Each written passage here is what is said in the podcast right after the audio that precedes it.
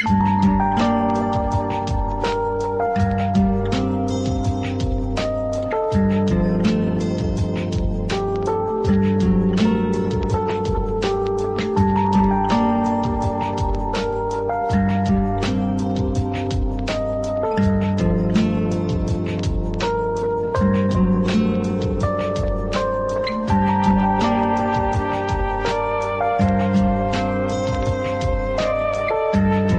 Bienvenidos una vez más a Fundamentalistas del Autismo. En este mes les traemos juegos de temática del terror. Así es, es el especial de octubre. Espero que estén preparados para los jueguitos en esta ocasión. Y como siempre, me acompañan Basho. Hello. Semna. Hola. Nacho. ¿Cómo andan? ¿Cómo andan? Y Antoa. Como siempre, en la primera sección del programa les vamos a compartir nuestras experiencias con los jueguitos que hemos estado jugando entre el programa anterior y este. Vamos a empezar con Nacho. ¿Qué has jugado en este mes? Pues a ver, esta vez bastante, porque otra vez grabamos medio temprano en el mes y ahora no tanto, así que se me han acumulado cosas, pero bueno. Seguí jugando Sonic Mania, me quedaba pasármelo con Knuckles y con Tails. Knuckles está bien, pero igual no tiene tantos caminos como en Sonic 3 Knuckles y Tails de alguna manera se las arreglaron para que sea todavía más aburrido que en Trian Knuckles, pero en general están bien como siempre porque son básicamente lo mismo que Sonic. Después jugué Nier Automata que le tenía ganas, pero al final no, y sí y no. Y al final lo jugué. Está bastante bueno, aunque el porte PC es súper mierda y cuesta disfrutarlo con crashes y todo eso, pero el juego en sí está, está bien. Jugué Mario Galaxy también, algunas partecitas las streamé porque no sabía qué hacer con mi vida y de paso hice stream, pero en general me lo pasé solo.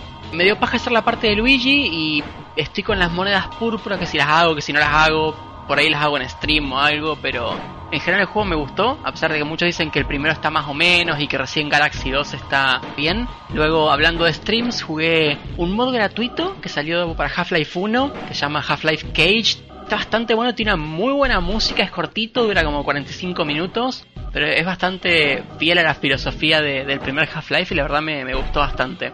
un poco Dark Souls 3 por un stream, una serie de streams mejor dicho, con una build de dagas a ver qué onda, de momento va bien. Con más streams fue como 4 horas de corrido de Devil Green. Anda que no sé, que me gusta, que no me gusta. Después llegó un punto en que el juego me enganchó y terminé con una nota positiva. Pero después jugué un poquito más por mi cuenta y sentí que el juego empeoró bastante, así que como que sigo en esa opinión gris, que no sé qué onda. Y volví un poquito a los JRPGs jugando Breath of Fire 4. Hace bastante que no jugaba uno. En general me está gustando mucho, aunque tiene el conflicto que por ahí se pasa de fácil de vez en cuando. Pero en general me parece el, el mejor Breath of Fire. Por último estaba jugando una visual novel rarísima que encontré por una discusión en Reddit. Me metí a Steam a ver qué, qué onda porque es gratuita esta. Y digo, a ver, ¿por qué hablan tanto de esta visual novel? Y resulta que entre los tags que agregan los usuarios encontré que figuraba Psychological Horror. Así que lo bajé a ver qué onda. Se llama Doki Doki Literature Club. Si a alguno le interesa, es de estas cosas que es mejor no escuchar nada y simplemente jugarla, porque está bastante interesante. Y eso sería más o menos todo, lo importante. La verdad me da gusto que le hayas dado un chancecito ahí a Breath of Fire 4, está, está bastante bueno. Y también yo se la debo a Mario Galaxy. Un día de estos, un día de estos. Basho, ¿qué has jugado en este mes? Bueno, primero, primero jugué el mucho el jueguito de Antoine del podcast pasado, que fue Donwell. Lo platiné en menos de 4 horas. La verdad se fue muy adictivo y cuando uno sabe cómo jugar el juego, que es romper combos cuando llevas 30 para recuperar vida y tener una munición. Cuando sabes eso, ya el juego está demasiado fácil. Claro que depende mucho de tu habilidad, pero bueno. De ahí más también jugué Sonic Mania. No lo he pasado todavía, me faltan las tres zonas finales. Porque he jugado, me ha parecido muy buen Sonic. Pero no sé, Sonic CD sigue siendo mi favorito, no sé por qué. Luego jugué lo que aparentemente se ha convertido en mi GOTY este año, Super Hydora. Juego shoot em up, matamarcianos, como quieran llamarle. El gitgudear en este juego, men, ha sido una de las cosas más felices que me ha hecho lo que he jugado todo este maldito año. Y hablando de gitgudear, también jugué Cuphead. No es tan difícil como la gente dice que es. Sí, tiene partes que sí son complicadas, hay que darle su tiempecito. Pero no es imposible y no lo comparen con Dark Souls, porque la neta nada que ver. De ahí más también jugué Shovel Knight. Específicamente el nivel de los Battletoads que se añadió creo que el 5 de octubre. Extendería más pensamientos en esto, pero hice un video al respecto, jugándolo blind. Lo que sí es que 10 de 10, ese nivel de Battletoads está muy chido. Y una cosa que tengo que decir al final es de que pusieron el Turbo Tunnel original, así que sí, está muy bonito esa cosa. Y por último jugué Another Metroid 2 Remake Randomizer. Nacho habló de esto, a mí me interesó. La verdad, no es la gran cosa, la verdad. Sí cambian muchas cosas. Descubrí que creo que son tres mini jefes. De que si les pones una Power Boom cuando supone que no tener Power Boom, les hace insta kill. Y eso fue todo lo que jugué en el plazo de un mes. Muy bien. Bacho, Dark Souls, ¿cuándo? ¿Cuándo? no podemos hacer nuestro especial por eso. Amén. Algún día es que. No sé, Dark Souls me da un chingo de hueva. Ah, está bien, no te preocupes. Semna, ¿qué has jugado en este mes? Este mes jugué poquito, pero fueron cosas chiditas. Jugué Cuphead. Hay cosas que no me gustan, hay cosas que no hacen clic conmigo del juego. Pero bueno, es un muy buen juego. Está chido, es muy bonito visualmente. Y la música es una cosa preciosa. He jugado la mayoría de juegos del podcast, solo el juego de Anto no. He jugado Strifa 4 con, con LNX, Nacho, Miguel y Hollow a veces. Eh, También entré a la novela visual que dijo Nacho de Doki Doki Literature Club. Es una experiencia que deben de vivir por ustedes mismos. Sinceramente la recomiendo, es gratis y si les gustan los monos chinos deberían verla, darle una oportunidad. He jugado Sonic Mania, no lo he terminado por razones. Creo que algún día lo voy a terminar, no sé sinceramente. He jugado Super Meat, Super Meat Boy y Miguel me regaló Deep Space Waifu, que es un juego de es un shoot 'em up en el cual tienes que desvestir monas chinas. Sí, qué buen juego. Y eso ha sido todo lo que he jugado en el mes. Ah, sí, y tengo pendiente terminar. Bueno, como es octubre, yo tengo como rito, como algo que debo de hacer los octubres, que es acabar todos los Silent Hills, todos los Resident Evil y alguno que otro juego Spooky que, que se me ocurra. Pero lo tengo pendiente. Todavía debes el final del, del Silent Hill 3, ¿eh? Ahí, re- recordatorio. Sí, sí, sí, me falta el stream de Silent Hill 3. Anto, ¿a qué has jugado en este mes? Nada fierro, pariente.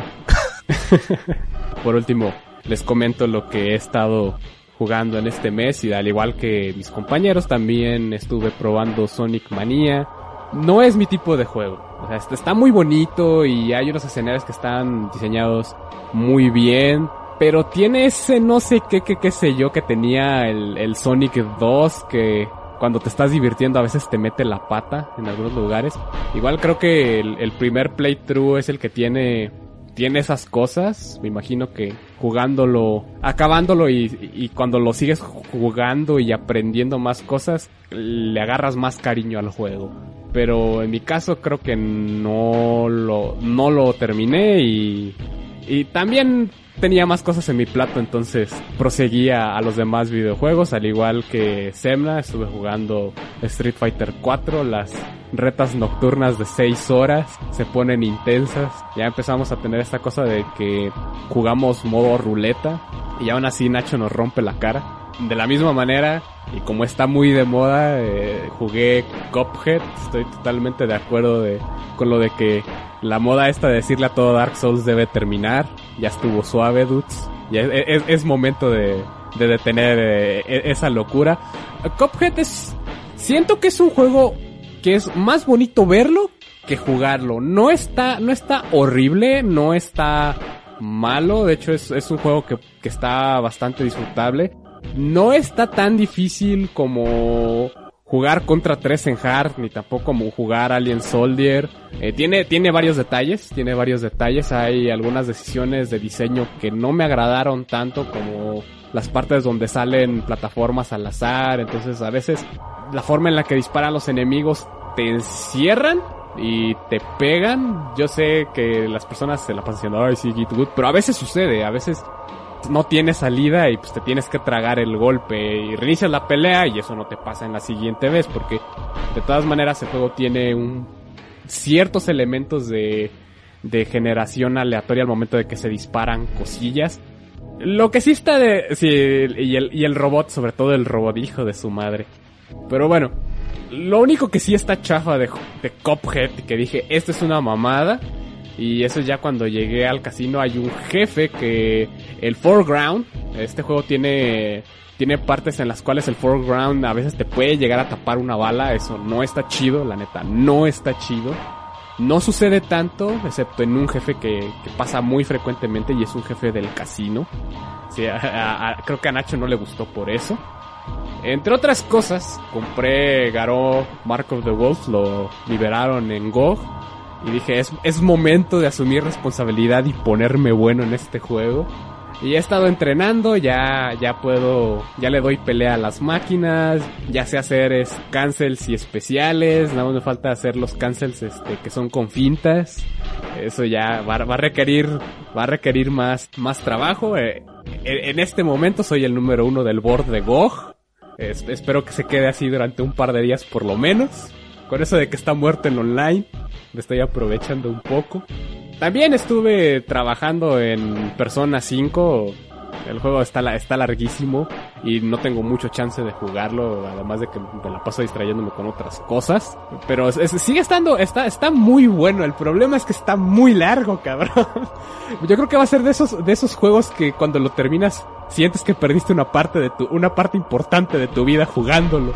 Pero bueno, igual me vicié un poco con Downwell en mis tiempos en los cuales no quería hacer nada de acción ni nada complicado. Me puse a jugar Dungeons of Dreadmore porque me dieron ganas de jugar un Dungeon Crawler y no quería jugar NetHack porque no quería morir como perra mil veces antes de hacer algún avance. Si ustedes les gustan los Dungeon Crawlers, si quieren algo sencillo, algo para empezar en el género, Dungeons of Dreadmore es una muy buena opción. Se explica solo, es fácil. Ahí es eh, altamente recomendado. Y por último, eh, toda la lista de juegos ahí que tengo, a Hat Time, que sorprendentemente está bueno. A diferencia de lo que vi y poco que jugué de Yoka Laili, a Hat in Time sí es un buen plataformer, sí, es, sí está entretenido.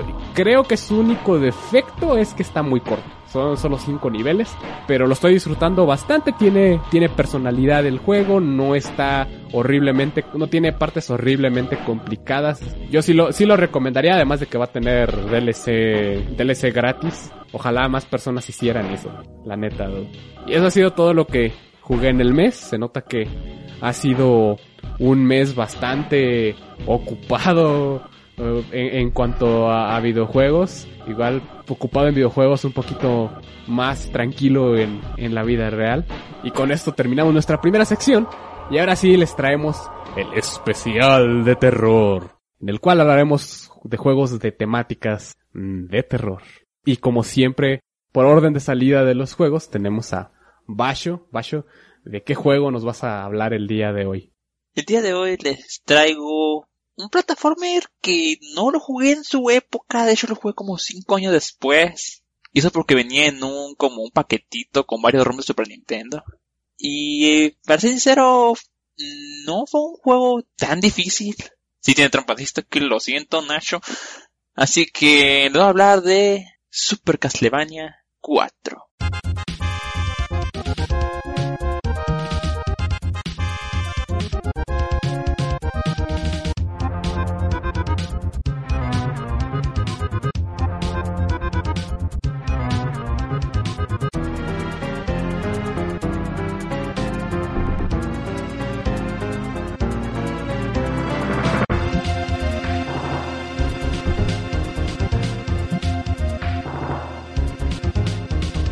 Super Castlevania 4, o conocido en Japón como Akumajo Drakura, se traduciría como Devil's Castle Drácula, es un videojuego de acción-aventura desarrollado por Konami, publicado en 1991 en Japón y 1992 en Europa y Norteamérica. Fue el primer videojuego de Castlevania que apareció en Super Nintendo, así que sí quisieron aprovechar esto y usar cosas del hardware Super Nintendo, entre ellos el bonito modo 7, que no no lo utiliza tanto para estilo dinámica de nivel, así que lo usa más como fondos. Así que sí, mínimo no le cagaron en eso. El director fue Masashiro Ueno.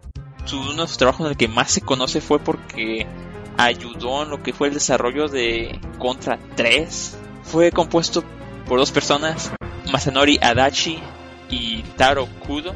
Este juego ha tenido varios relanzamientos, entre ellos está el lanzamiento de Wii en el 2006, el lanzamiento de Wii U en 2013, en 2016 en el Nintendo 3DS y uno nuevo que salió este año en la Super Nintendo Mini 2017. La historia de Castlevania 4, el 4 es de adorno. Si solo en Japón se quedó como Super Castlevania técnicamente, porque si este juego al momento de traducirlo en la historia dijeron que Simon Belmont una vez más iba a matar a Drácula. Con esto dijeron, no, sí, esto es del 4. No, realmente este juego es un remake de Castlevania original y de Vampire Killer. Eh, vuelve a recontar la historia de Simon Belmont en su primer viaje en el castillo de Drácula. Castlevania 4 es un plataforma mm, sencillo. Tomamos el control de Simon Belmont y tiene un total de 11 niveles. El jugador empieza con 3 vidas. Si perdemos las 3 tenemos un game over. Y tenemos la opción de sacar un password en caso que no necesitamos con ánimo de seguir continuando. No recuerdo si tenemos continuos infinitos. No fui tan casual y morí. Así que no recuerdo eso. De igual manera, Simon cuenta con su vida en la parte superior izquierda y abajo está la vida del enemigo. Esto es referente a cómo estaba la HUD en el Castlevania original. También podemos tener múltiples subarmas. Que voy a decir un comentario sobre armas después de un ratito. Ahora, lo que es la vida se puede restaurar con comida que puede ser encontrada en el castillo destruyendo bloques. Mm, muy rara vez de candelabros. Y súper rara vez de enemigos, creo que nomás me salió una vez. También Castlevania 4 podemos tener lo que son los corazones que cuentan como tu magia. Esto nomás se utiliza para usar las weapons. Eh, como dije, los weapons aquí no son tan especiales, así que sí, siempre termino todos los niveles con casi 99 de corazoncitos. Ahora, una cosa que hay que hacer hincapié en este Castlevania es de que al final de todo nivel, en raro caso puede haber un jefe en otros casos como que está a la mitad del nivel. Así que sí, esto es algo interesante que hizo este Castlevania. Ahora vamos a contar la parte más divertida de este juego que es el látigo de Simon. En esta versión hicieron el látigo la cosa más poderosa que pueden haber hecho en juego Castlevania. Porque ahora puedes atacar en las 8 direcciones. Más aparte, tiene dos upgrades. Que es una Morningstar que hace quite más daño. Y si vuelves a agarrar otra Morningstar, tu látigo se hace más grande. Esto, contado que puedes eh, atacar en las 8 direcciones, hace que no necesites ciertas subarmas para matar ciertos enemigos, así que ciertos posicionamientos ya no tan cáncer. Pero lo hicieron de tal manera que los weapons simplemente son inútiles. De ahí en más, cuando atacas y dejas presionado el botón de ataque, dejas como el látigo tirado. Así que si empieza a mover el pad direccional, puedes controlar el látigo a cualquier dirección. Así que eso sí quita menos vida, pero es una buena forma de destruir proyectiles. Porque ahí sí hay algunos proyectiles que puede destruir. Otra adición más es de que puedes controlar cuando te agachas, cosa que es tanto importante porque hay unas ciertas partes de que si no estás agachado vas a morir porque te estrellen con espinas en el techo. De se quedó lo que es el bonito knockback que tiene Castlevania. De que brincas, si llegan a atacarte como que brincas el doble y te mandan para atrás. Haciéndote muy probablemente que te vayas a caer. Eso sigue aquí. Lo encuentro un poco más cáncer aquí que en Castlevania original, eso sí. No sé si le agregaron más knockback o más altura. Como mencioné lo de los las subarmas, contamos con la vieja confiable Asha, las cruces, el agua bendita, el cuchillo y el reloj. El más útil es el, entre comillas, el reloj, que detiene el tiempo. Las otras... Eh, como dije, el haber hecho que el látigo pueda ser usado en todas las ocho direcciones hace que las subarmas ya no sean totalmente necesarias. Antes, en lo que fue Castlevania 1, tenía la cruz, ya te quedas con la cruz, no querías ni por accidente agarrar otra arma. Aquí en Castlevania 4, de repente estás destruyendo bloques, tienes la cruz, de repente agarras el cuchillo y te vale madre. O agarras el hacha, te vale madre. Creo que quisieron hacer mucho hincapié en nuevo, el nuevo látigo, que se le dio darles o mejorar las subarmas. Así que sí, quedaron en el olvido y en total sombra del látigo. Una cosa importante que mencionar sobre el soundtrack de Castlevania 4, como ya dije anteriormente, fue compuesto por Masanori Adachi y Toro Kudo. Quisieron hacer Castlevania 4 un poco más, entre comillas, ambiental y atmosférico. Eso diría que afecta mucho en la composición musical. La verdad, no. Castlevania 4 tiene uno de los soundtracks que más me agradan los Castlevanias. Esta música fue relanzada en junio 21 de este mismo año. Fue lanzada en un vinil en Mondo.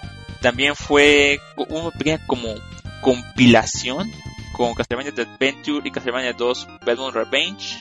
Creo que este lanzamiento se llamaba Akumajos Drácula Best número 2, la mejor música de Castlevania. Así que por una última cosa que tengo que mencionar es de que sigue hablando de juego Castlevania y de que hubo varias versiones entre japonesas y americana y europea. Hubo censura de varios símbolos religiosos en un nivel que supuestamente todo era a nivel de sangre. Quitaron y reemplazaron los colores con verde representando, representando ácido. Y creo que una estatua en el nivel 6 estaba topless. Ah, le pusieron una túnica. De ahí en más mm, está la, lo que dije anteriormente de que en la historia menciona que Simon Quest una vez más va a matar a Drácula, cuando realmente no, es, está volviendo a recontar la historia. Por último, el valor del cartucho no está tan caro, puede llegar a 23 dólares. Si quieres todo nuevo con su cajita original, el más caro que encontré fue casi 190 dólares. De ahí en más, se puede encontrar entre 20 y 30 dólares. Y en las consolas virtuales cuesta solamente 8. Ahora, si fueron tan afortunados de conseguir su Super Nintendo Mini, pues felicidades. Supongo que el Super Nintendo Mini valió la pena. Y eso es todo lo que tengo que contar de Super Castlevania 4. Si no quise entrar mucho al diseño de nivel, porque creo que es lo importante del juego. Así que no quiero spoilear lo que tiene el juego. Lo que sí es que la música está muy buena. El tema de Simon creo que es uno de los más conocidos de este juego y que hizo su primer debut. 10 de 10 esa canción. Ustedes, compañeritos, ¿qué opinan de mi Castlevania 4? ¿Semna? Está muy bueno ese Castlevania. Lo jugué uf, en la secundaria. Fue hace verga, ya se fue un tiempo, no fue tan, poquito, pero no lo, nunca lo jugué de salida, nunca lo jugué en su tiempo. Me gustó muchísimo cuando lo jugué, no se me hizo complicado en sí, no se me hizo que fuera el peor, el juego más difícil que haya jugado en mi vida. Es bastante chidito. A mí me gusta mucho las subarmas, o sea, el Vampire Killer es potente, pero a mí me gusta muchísimo usar la, la, cruz para los jefes. Cuando están intentando spawnear los jefes, puedes empezar a spamear cruces, les haces muchísimo daño de, de golpe y son mucho más fáciles los, los jefes. En cuanto a la música, eh, yo difiero. Mi, música favorita de Castlevania es de Round of Blood, eh, ya sea del, del original de, de, PC Engine. Drácula X creo que se llamó en Super Nintendo. O el Drácula X Chronicles que salió para la PSP.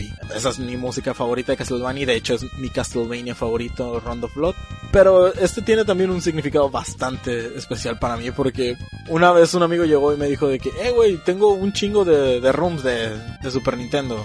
Ten, juégalos, a que no puedes acabar más de uno. Y, y leí Super Castlevania y dije, verga, hay más de un Castlevania. Y fue cuando lo probé y me encantó. Está muy chido el juego. Sellito de aprobación de Sebna. Sí, creo que una cosa que mencionas de la música es de que a diferencia, creo que a diferencia de muchos Castlevanias, este se enfoca más en lo ambiental, mientras que nosotros sí son composiciones musicales para tener un ritmo. No sé, creo que esa es mi punto de vista para ver las cosas. Y antes de darle la palabra a Nacho sobre mi jueguito, olvidé mencionar, este juego tiene insta-kills. No son tan feos y creo que nomás son dos, que son las caídas y cualquier tipo de pinchos. Así dado esto, Nacho, ¿qué punto de mi jueguito con insta-kills? Classic Bayo con los insta-kills. No, mira, a mí Castlevania 4 no es que me guste demasiado. Me gusta la primera parte, antes de entrar al castillo, y de ahí como que me empieza a dar paja. Creo que me lo he pasado dos veces, y las dos veces termino haciendo un state antes de entrar al castillo porque me aburro y me dan ganas de hacerlo después. y creo que alguna vez lo he dejado sin continuar justo en la puerta del castillo. No sé qué tiene dentro del castillo, pero como que ya me empieza a dar paja. Quizás porque ya llevo jugando bastante rato, nunca he puesto un timer cuánto tardo en pasármelo, pero para cuando llego allá a la puerta del castillo ya me parece que jugué demasiado. Eso siempre me pasa. Después, al igual que Semna, mi favorito es el de PC Engine, de los clásicos, en música, en gameplay, en todo. Bueno, game, gameplay está mejor este, el Castlevania 4, pero me, me gustan más los niveles del, del Round of Blood y me gusta que puedes tener rutas alternas y eso que este, que este juego no tiene. A mí el Super Nintendo, la verdad, a pesar de que eh, no es más que una versión bastarda del Round of Blood, me gusta más el, el, Drácula X, que es la versión del Rondo de Super Nintendo, que en un inicio me parecía un juego muy malo, pero después me acostumbré a él y me llegó a gustar mucho. Tengo, tengo un LP grabado al 100% con todas las putas rutas y como soy un vago de mierda no lo comento y no lo subo, pero está grabado hace como un año. Y sí, ese juego me gusta bastante. En Castlevania 4 me gustan las mejoras de, del látigo. A mí sí me gustan las armas secundarias, ahí como Serna la cruz, la cruz digo que yo que está buenísima, me parece muy muy útil, es la que mantengo casi, casi todo el juego. En general es, creo que de los primeros juegos de aquella época en consola que he visto con tanto detalle. Vos ves, por ejemplo, el intro cuando vas subiendo a la pared y después te ponen el logo de Castlevania 4. E, el, detalle de cada ladrillo de la pared es, pero increíble. La verdad está buenísimo. Muy pocos juegos en esa época en consola tenían semejante detalle. La verdad que eso es un, es un puntazo a favor. Que a pesar de que me parece el peor de la época, la verdad, porque prefiero Bloodlines de Genesis, prefiero Round of Blood, prefiero hasta la versión bastarda de Round of Blood, pero el nivel de detalle que tiene este en algunas partes, la verdad que otro no lo tiene. Y en general sí me parece un buen juego, pero simplemente, pues no sé, hay algo que no termina de conectar con, conmigo. Sí, este Castlevania está visualmente muy bien hecho. Se nota que los pixel artists sí le pusieron mucho empeño a este Castlevania. Pero en fin, el NX Castlevania 4. Yo no lo jugué, jugué cuando salió. Lo vi nada más. Yo en la época no tenía un Super Nintendo. Pero era, es un juego bastante cautivante por lo que están comentando acerca de, de los gráficos. Creo que es de esos juegos de Super Nintendo que, que gritan eh, esto es lo que puede hacer la consola, así es como se ven los juegos de Super Nintendo, así como se, se ven y se escuchan, porque aparte la composición de música está, está bastante bien. Da, da la ilusión de que se usa mucho metal en la, en la música, da algunas impresiones como de, trompeta, en algunas partes que quedan bastante bien con el escenario. Cada uno de los, de los escenarios se sienten diferentes. Realmente se siente una progresión entre que empiezas el juego y llegas al castillo. Creo que el único problema que tiene normalmente la gente con este juego es que sienten muy largo el juego por esto. Muchas personas se acostumbran a que Castlevania son uno o dos escenarios fuera del castillo y llegas al castillo y estás en las torres o en las catacumbas que ya son parte del castillo. Y acá pasa pasan unos cuantos escenarios, no sé si tres o cuatro antes de, de llegar al castillo, o sea, se, se, ve todo el, te, ponen ahí todo el, todo el mapa y el, inclusive el castillo tiene varios escenarios. Entonces mucha gente lo siente un poquito largo, creo que ese es el, el único problema para algunas personas, teniendo en cuenta que los que adoran la rama clásica del Castlevania tienden a terminárselo en, máximo unos 40 minutos. Digo, los primeros creo que duran, duran menos de 20 minutos eh, acabártelo. Igual este es, este es un poquito de más fácil. Siento que sí es un poquito más fácil. Si ustedes van del Castlevania 1, inclusive 2 y 3, el 4 es un Castlevania que pueden acabar sin, sin ser profesionales de, de plataformeo, la verdad. El, el, látigo hace mucha ayuda y posiblemente les agrade un poquito más por el hecho de que el knockback y no es tan severo y tienen un poquito más de control en lo que es el personaje. Simon Belmont es muy responsivo, las armas son bastante poderosas y además los jefes me parece que son los más fáciles de la saga. La, bueno, dejando, dejando de lado Castlevania 2, no estamos hablando de Castlevania 2. E, ese juego ni siquiera debe haber tenido jefes, pero ya un Castlevania serio, creo que el Castlevania 4 tiene, tiene los jefes más fáciles. Es un juego bastante recomendable. Si quieren empezar con Castlevania, teniendo en cuenta que este es un remake del primero, pueden empezar con este. Es muy recomendable que empiecen con este.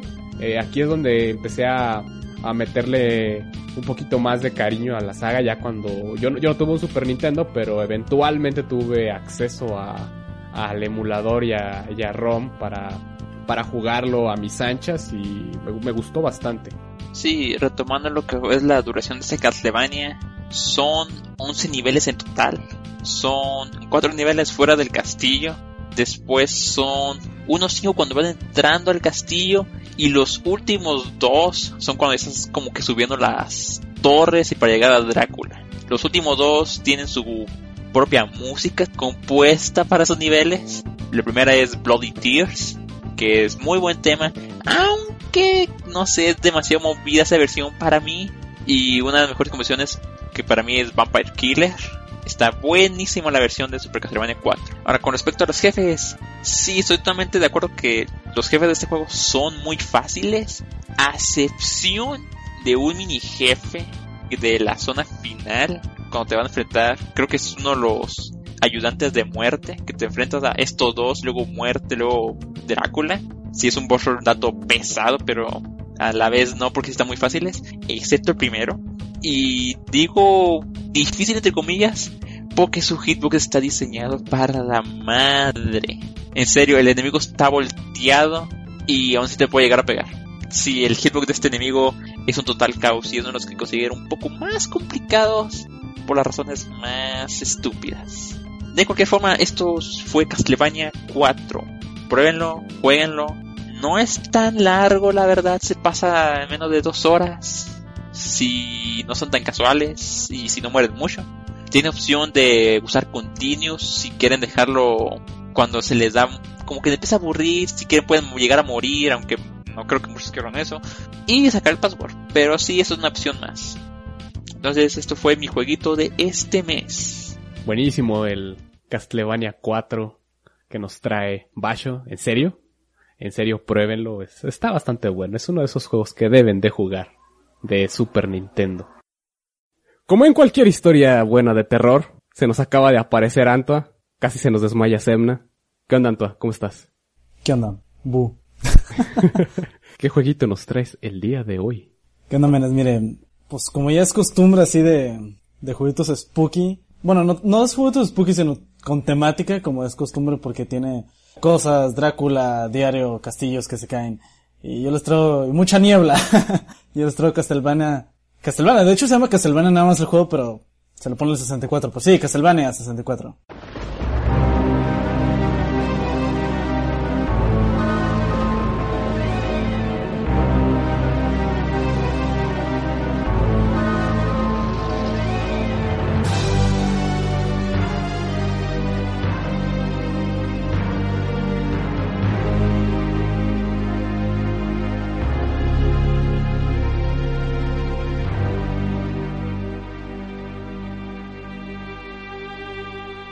De hecho, el juego nada más se llama Castlevania, en la caja dice Castlevania, pero como es para 64 y todos los juegos ya salen, eh, Mario 64, Doom 64, Mario Kart 64, 64, fuck, fuck, pues salió Castlevania 64 en el año 99 para la consola con más niebla del mundo. Bueno, sí, tiene mucha niebla. Eh, básicamente, este Castlevania dicen que, bueno, muchos decían que no era canon, pero si me, yo no entiendo el canon de Castlevania, así que no me voy a meter en pedos. Pero este Castlevania supone que sí es canon y que un final no es canon y no sé, casi nunca le dan importancia porque no, mucha gente le gusta, pero a mí sí me gusta de cierta forma porque digo, fue con fue de los juegos con los que crecí, este Castlevania que nunca tuve el controller pack para guardarlo y un pedote, pero bueno, el jueguito básicamente abarca dentro de Transilvania, en la, en la provincia de Wallachia, en la verga. Eh, otra vez este el reinado de terror eh, vuelve a, la- florecer y Drácula está otra vez haciendo su desmadre y todo. Como siempre, ¿no? Eh, Se despertó vez el conde Drácula. En este caso hay dos personajes principales como en Rondo Blood, que puedes como jugar con un vato y con una morra. Aquí este es Reinhard Schneider, algo así se apellido el vato.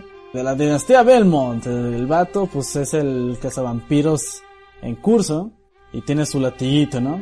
Eh, aquí eh, se supone que son dos historias, digo, este Belmont es nada más para que, pues lo de siempre, ¿no? Matar a Drácula porque si no, pues no puede dormirse el vato. Y Carrie Fernández, que se supone que está mal traducido, que es Belnades, pero eh, le pusieron Carrie Fernández porque sí. Esta morrita tiene 12 años y tiene poleles mágicos porque polea con la gente que es mala. Eh, lo que ella quiere en este juego es vengar la muerte de su familia, porque como que los mataron o algo así. Digo, no dan mucho entender, digo, el juego no da mucho trasfondo a los personajes, nada más sale pantalla inicial, cargas el juego y cargas un archivo y te sale unos un narrador. Por, digo, no tiene mucho voice acting en el juego, pero dentro del que tiene pues no es, no es malo. Digo, está, está bien. Dependiendo del personaje que elijas te da un, un trasfondo inicial, dependiendo de si eliges a Reinhardt o a Carrie. Como es un juego 3D, este juego es después de, Symphony of the Night, que fue como que un cambiazo, este, ver un juego que no era, por así decirlo, Metroidvania, y se saltaron al 3D al de putazo con este. Y pues se basaron mucho en el análogo del stick de, del 64 para pues, hacer estas cosas. Digo, sí sirve mucho el análogo en el stick aquí, pero bueno, te mueves con el stick, este, arriba, adelante, atrás, en circulitos y todo. Eh, brincas con A, eh, como cualquier, es, también tiene mucho plataforma el juego. Como cualquier plataformeo con A, entre más lo dejas apretado más brincas hacia arriba o hacia adelante. En este caso te sirve mucho el botón A, es como que tu salvación si te quieres colgar de las plataformas para no caerte a la verga. Porque a veces el plataforma en ese juego está un poco truculento. Agarras eh, con el botón estiga, bueno, con B es el ataque de los dos, es el látigo o las bolas de, magia. Bueno, la magia de la morra. Tienes una subarma que es con los botones C, es el botón C abajo y agarras cosas con C a la derecha o es el botón action por así decirlo, abrir cosas o agarrar cosas. El botón C arriba es para, si lo dejas apretado es como el para mirar en primera persona. Pero si lo dejas apretado son los tres tipos de cámaras, que es el Normal View, Battle View o Action View. El Normal View es como que la cámara default de que tiene el juego que está muy mierda. Eh, Battle View eh, sirve cuando hay enemigos, no me gusta mucho. Yo prefiero el Action View, que es el que como que va a la par, va a la par junto con tu, a tu personaje y a la cámara. O sea, si tú mueves tu personaje a la izquierda o derecha, eh, la cámara va como por así, un tanto atrás de ti. También tienes un, un, botón para lanzar los objetos, no me acuerdo si era C al lado, C izquierda, pero es como para lanzar las subarmas. El movimiento de los juegos sí está bien, digo, a mí me gusta cómo se mueve, pero para algunos se le podrá parecer un poco tronco si no están muy acostumbrados a, a jugar este juego. Digo, lo que se puede hacer es una variedad de saltos y brinquitos, por así decirlo, como, como dash. Bueno, entonces no son dash, es como tipo Bloodborne, pero no es Bloodborne por así decirlo, porque no puedes bloquear bien a un personaje. Aquí lo haces, das cuenta, tienes a tu personaje y vas caminando hacia adelante y brincas, ¿no?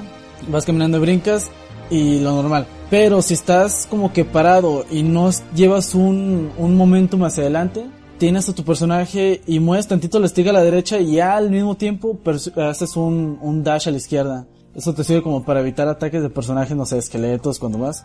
Esto puede ser izquierda, atrás o adelante o atrás. Sí, izquierda, derecha, adelante o atrás. Aquí el pedo es que si haces adelante y no llevas momentum al mismo tiempo y haces una, tu personaje hace un dash hacia adelante. Eso está muy culero al hacer plataformero porque quieres hacer hacia la plataforma adelante pero tienes que agarrar un poquito de vuelo, tienes que tener como el timing para no cagarla y brincar bien. En este caso era mi perdición esta, esta mierda porque en la parte inicial, en el, en el nivel inicial, Forest of, Silence, en Forest of Silence hay un plataformo bien culero que yo siempre lo repetía mucho en morro y era llegar ahí y si te mueres desde el inicio porque el juego tiene save, points por niveles, por stages. Y si no pasabas el primer nivel y te morías, no sé, en el final boss del, del primer del primer boss, eh, desde el inicio lo reiniciabas y por eso digo, me gusta mucho el primer nivel por esto mismo de que lo reiniciaba mucho de morro. Entonces tiene un plataforma bien raro donde te caes a la verga, te caes al agua y tienes que reiniciar mucho y si haces esto de que les comento adelante ya, te mueres a la verga. El R es para bloquear y el Z era para agacharse o mientras vas un movimiento puedes hacer un, una barrida que no sirve casi nada más que para atacar y no quita mucho daño. Y ya, eh, digo, eso es básicamente el movimiento, digo, con L no haces nada. Y bueno, para atacar, digo, el ataque ya de los juegos, eh, pues ya como lo estuve diciendo, este juego tiene power-ups, por así decirlo, que te hace tu ataque principal más poderoso.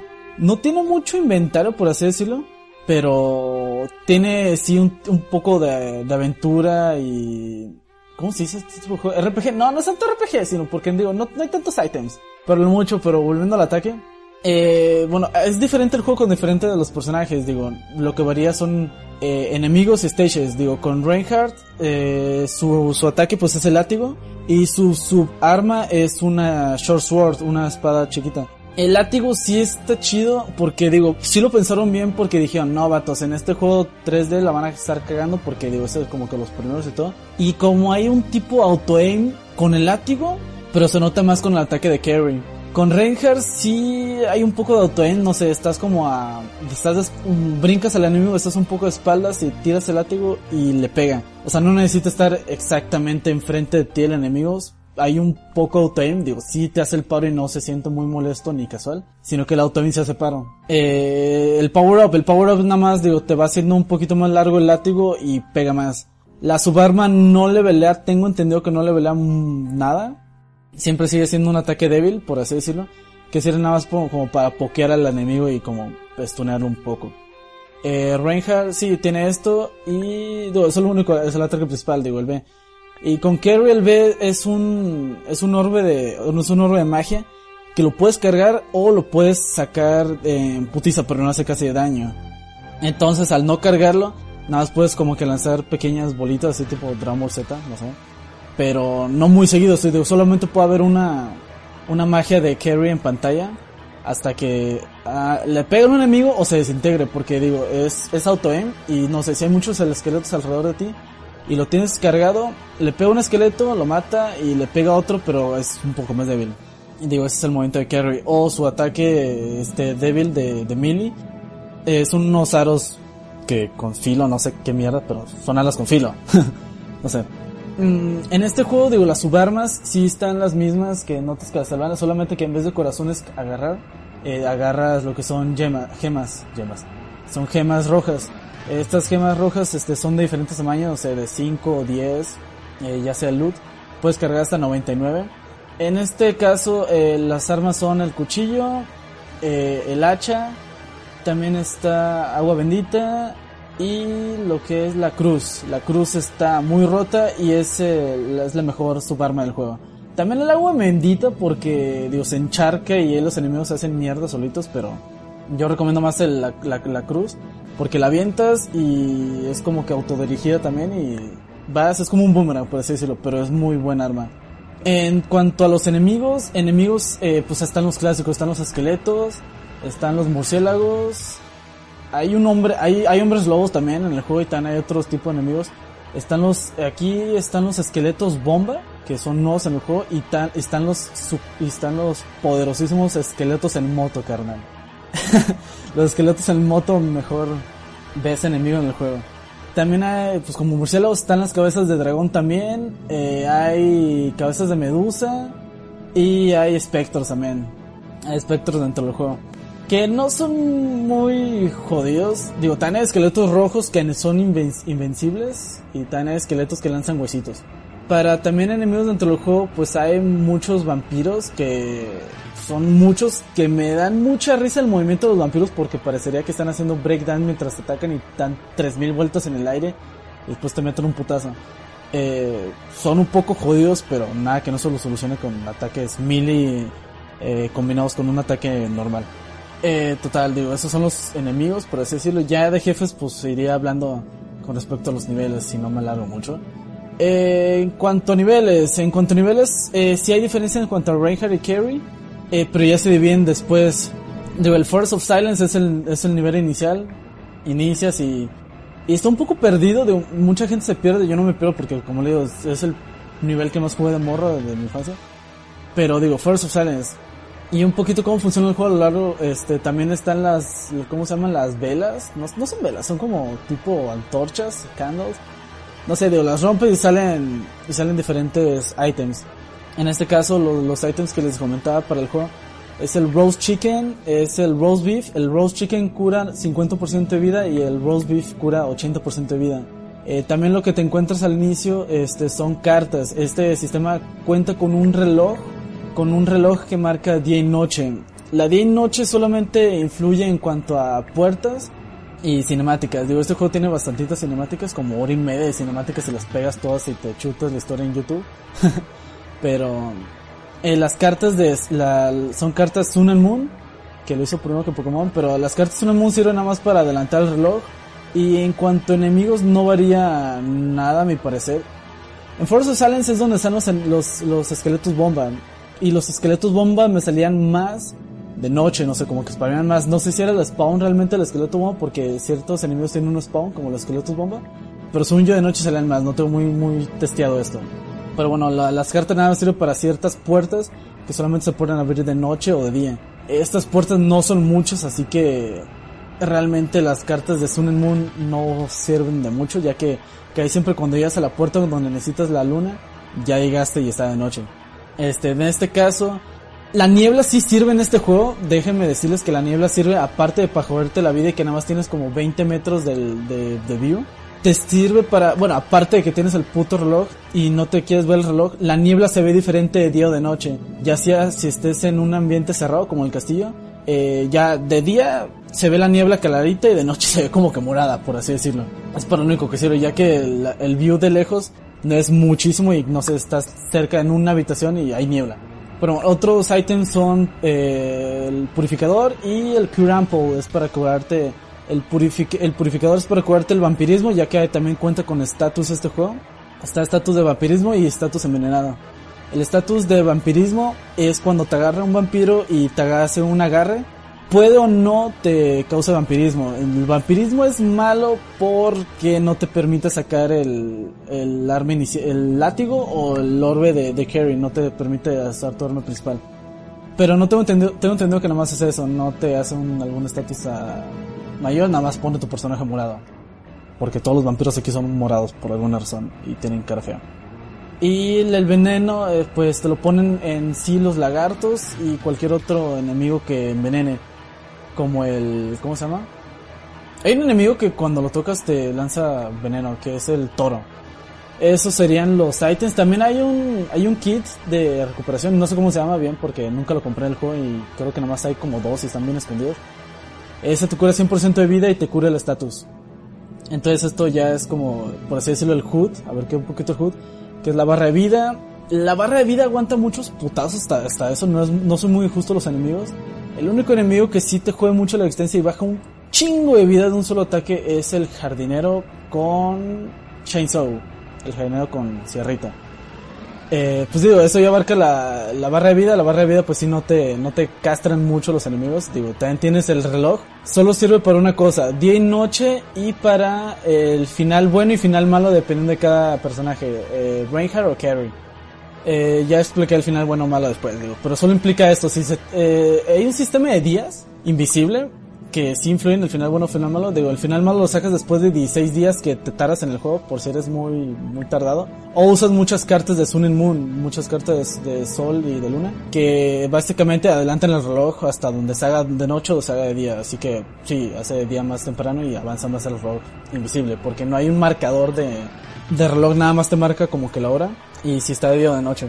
Entonces, este, esto es básicamente el HUD, el status y ya. Eh, bueno, no voy a embarcar mucho dentro, dentro de los niveles, digo, el juego sí tiene un poquito de plataformeo, como les comentaba, eh, de aventura, de puzzles y de backtracking en un nivel que me caga. Ya incluye Magical Nitro y Mandragora, pero bueno, eso todavía no viene. Forest of Silence, este, enemigos, enemigos principales pues son este, lo que son eh, personajes como esqueletos, eh, un hombre lobo, una mole que no sé cómo se llama, pero está muy fácil de vencer, que te cae del cielo después de que jalas una palanca para un... No es puzzle, digo, sino es como que el main del Force of Silence es ir a, a activar switches y plataformear en plataformas gigantes y que te puedes caer, como le digo, que, que te caes al agua, de lo que comenté al inicio del movimiento de adelante ya. Está muy jodido. El juego cuenta con un sistema de guardado. Si tienes solamente el controller pack, que era un aditamento que se ponía en la parte de abajo de- del control de, de Nintendo 64. Y era para guardar el juego con algunos ciertos juegos, ya que muchos juegos de 64 guardaban, guardaban el juego directamente en el cartucho. eh, tenían pila o algo. Y otros juegos no, ya que pues no sé, les costaba mucho guardado, no era suficiente. Y contaban con el control pack. En este caso Castlevania guarda en lo que son unos, uno, unas gemas de color verdecito. Y aquí pues se guarda. Digo, hay muchos dentro del juego, así que pues no te juegues la vida. Ya si eres muy huevón y, y juegas en, en diferentes plataformas. Digo, porque el juego solamente está disponible en Nintendo, en cartucho de Nintendo 64. No es muy caro.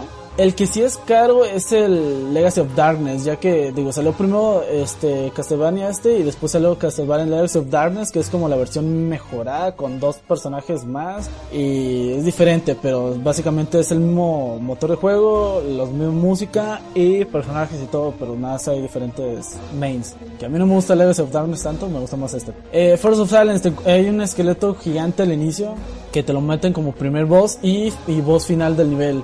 De esta forma, digo, vences a la boss fight. Ah, otra cosa, el juego, porque me estoy acordando mientras este, me acuerdo del juego.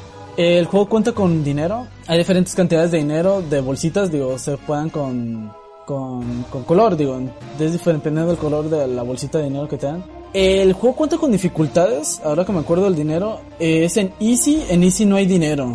En normal sí hay dinero y en hard pues ya nada más es difícil. Pero el dinero empieza a contar a partir de, de, la dificultad normal. Que igual te sirve nada más para comprarle al shopkeeper que te aparece a partir de, del, nivel, del tercer nivel.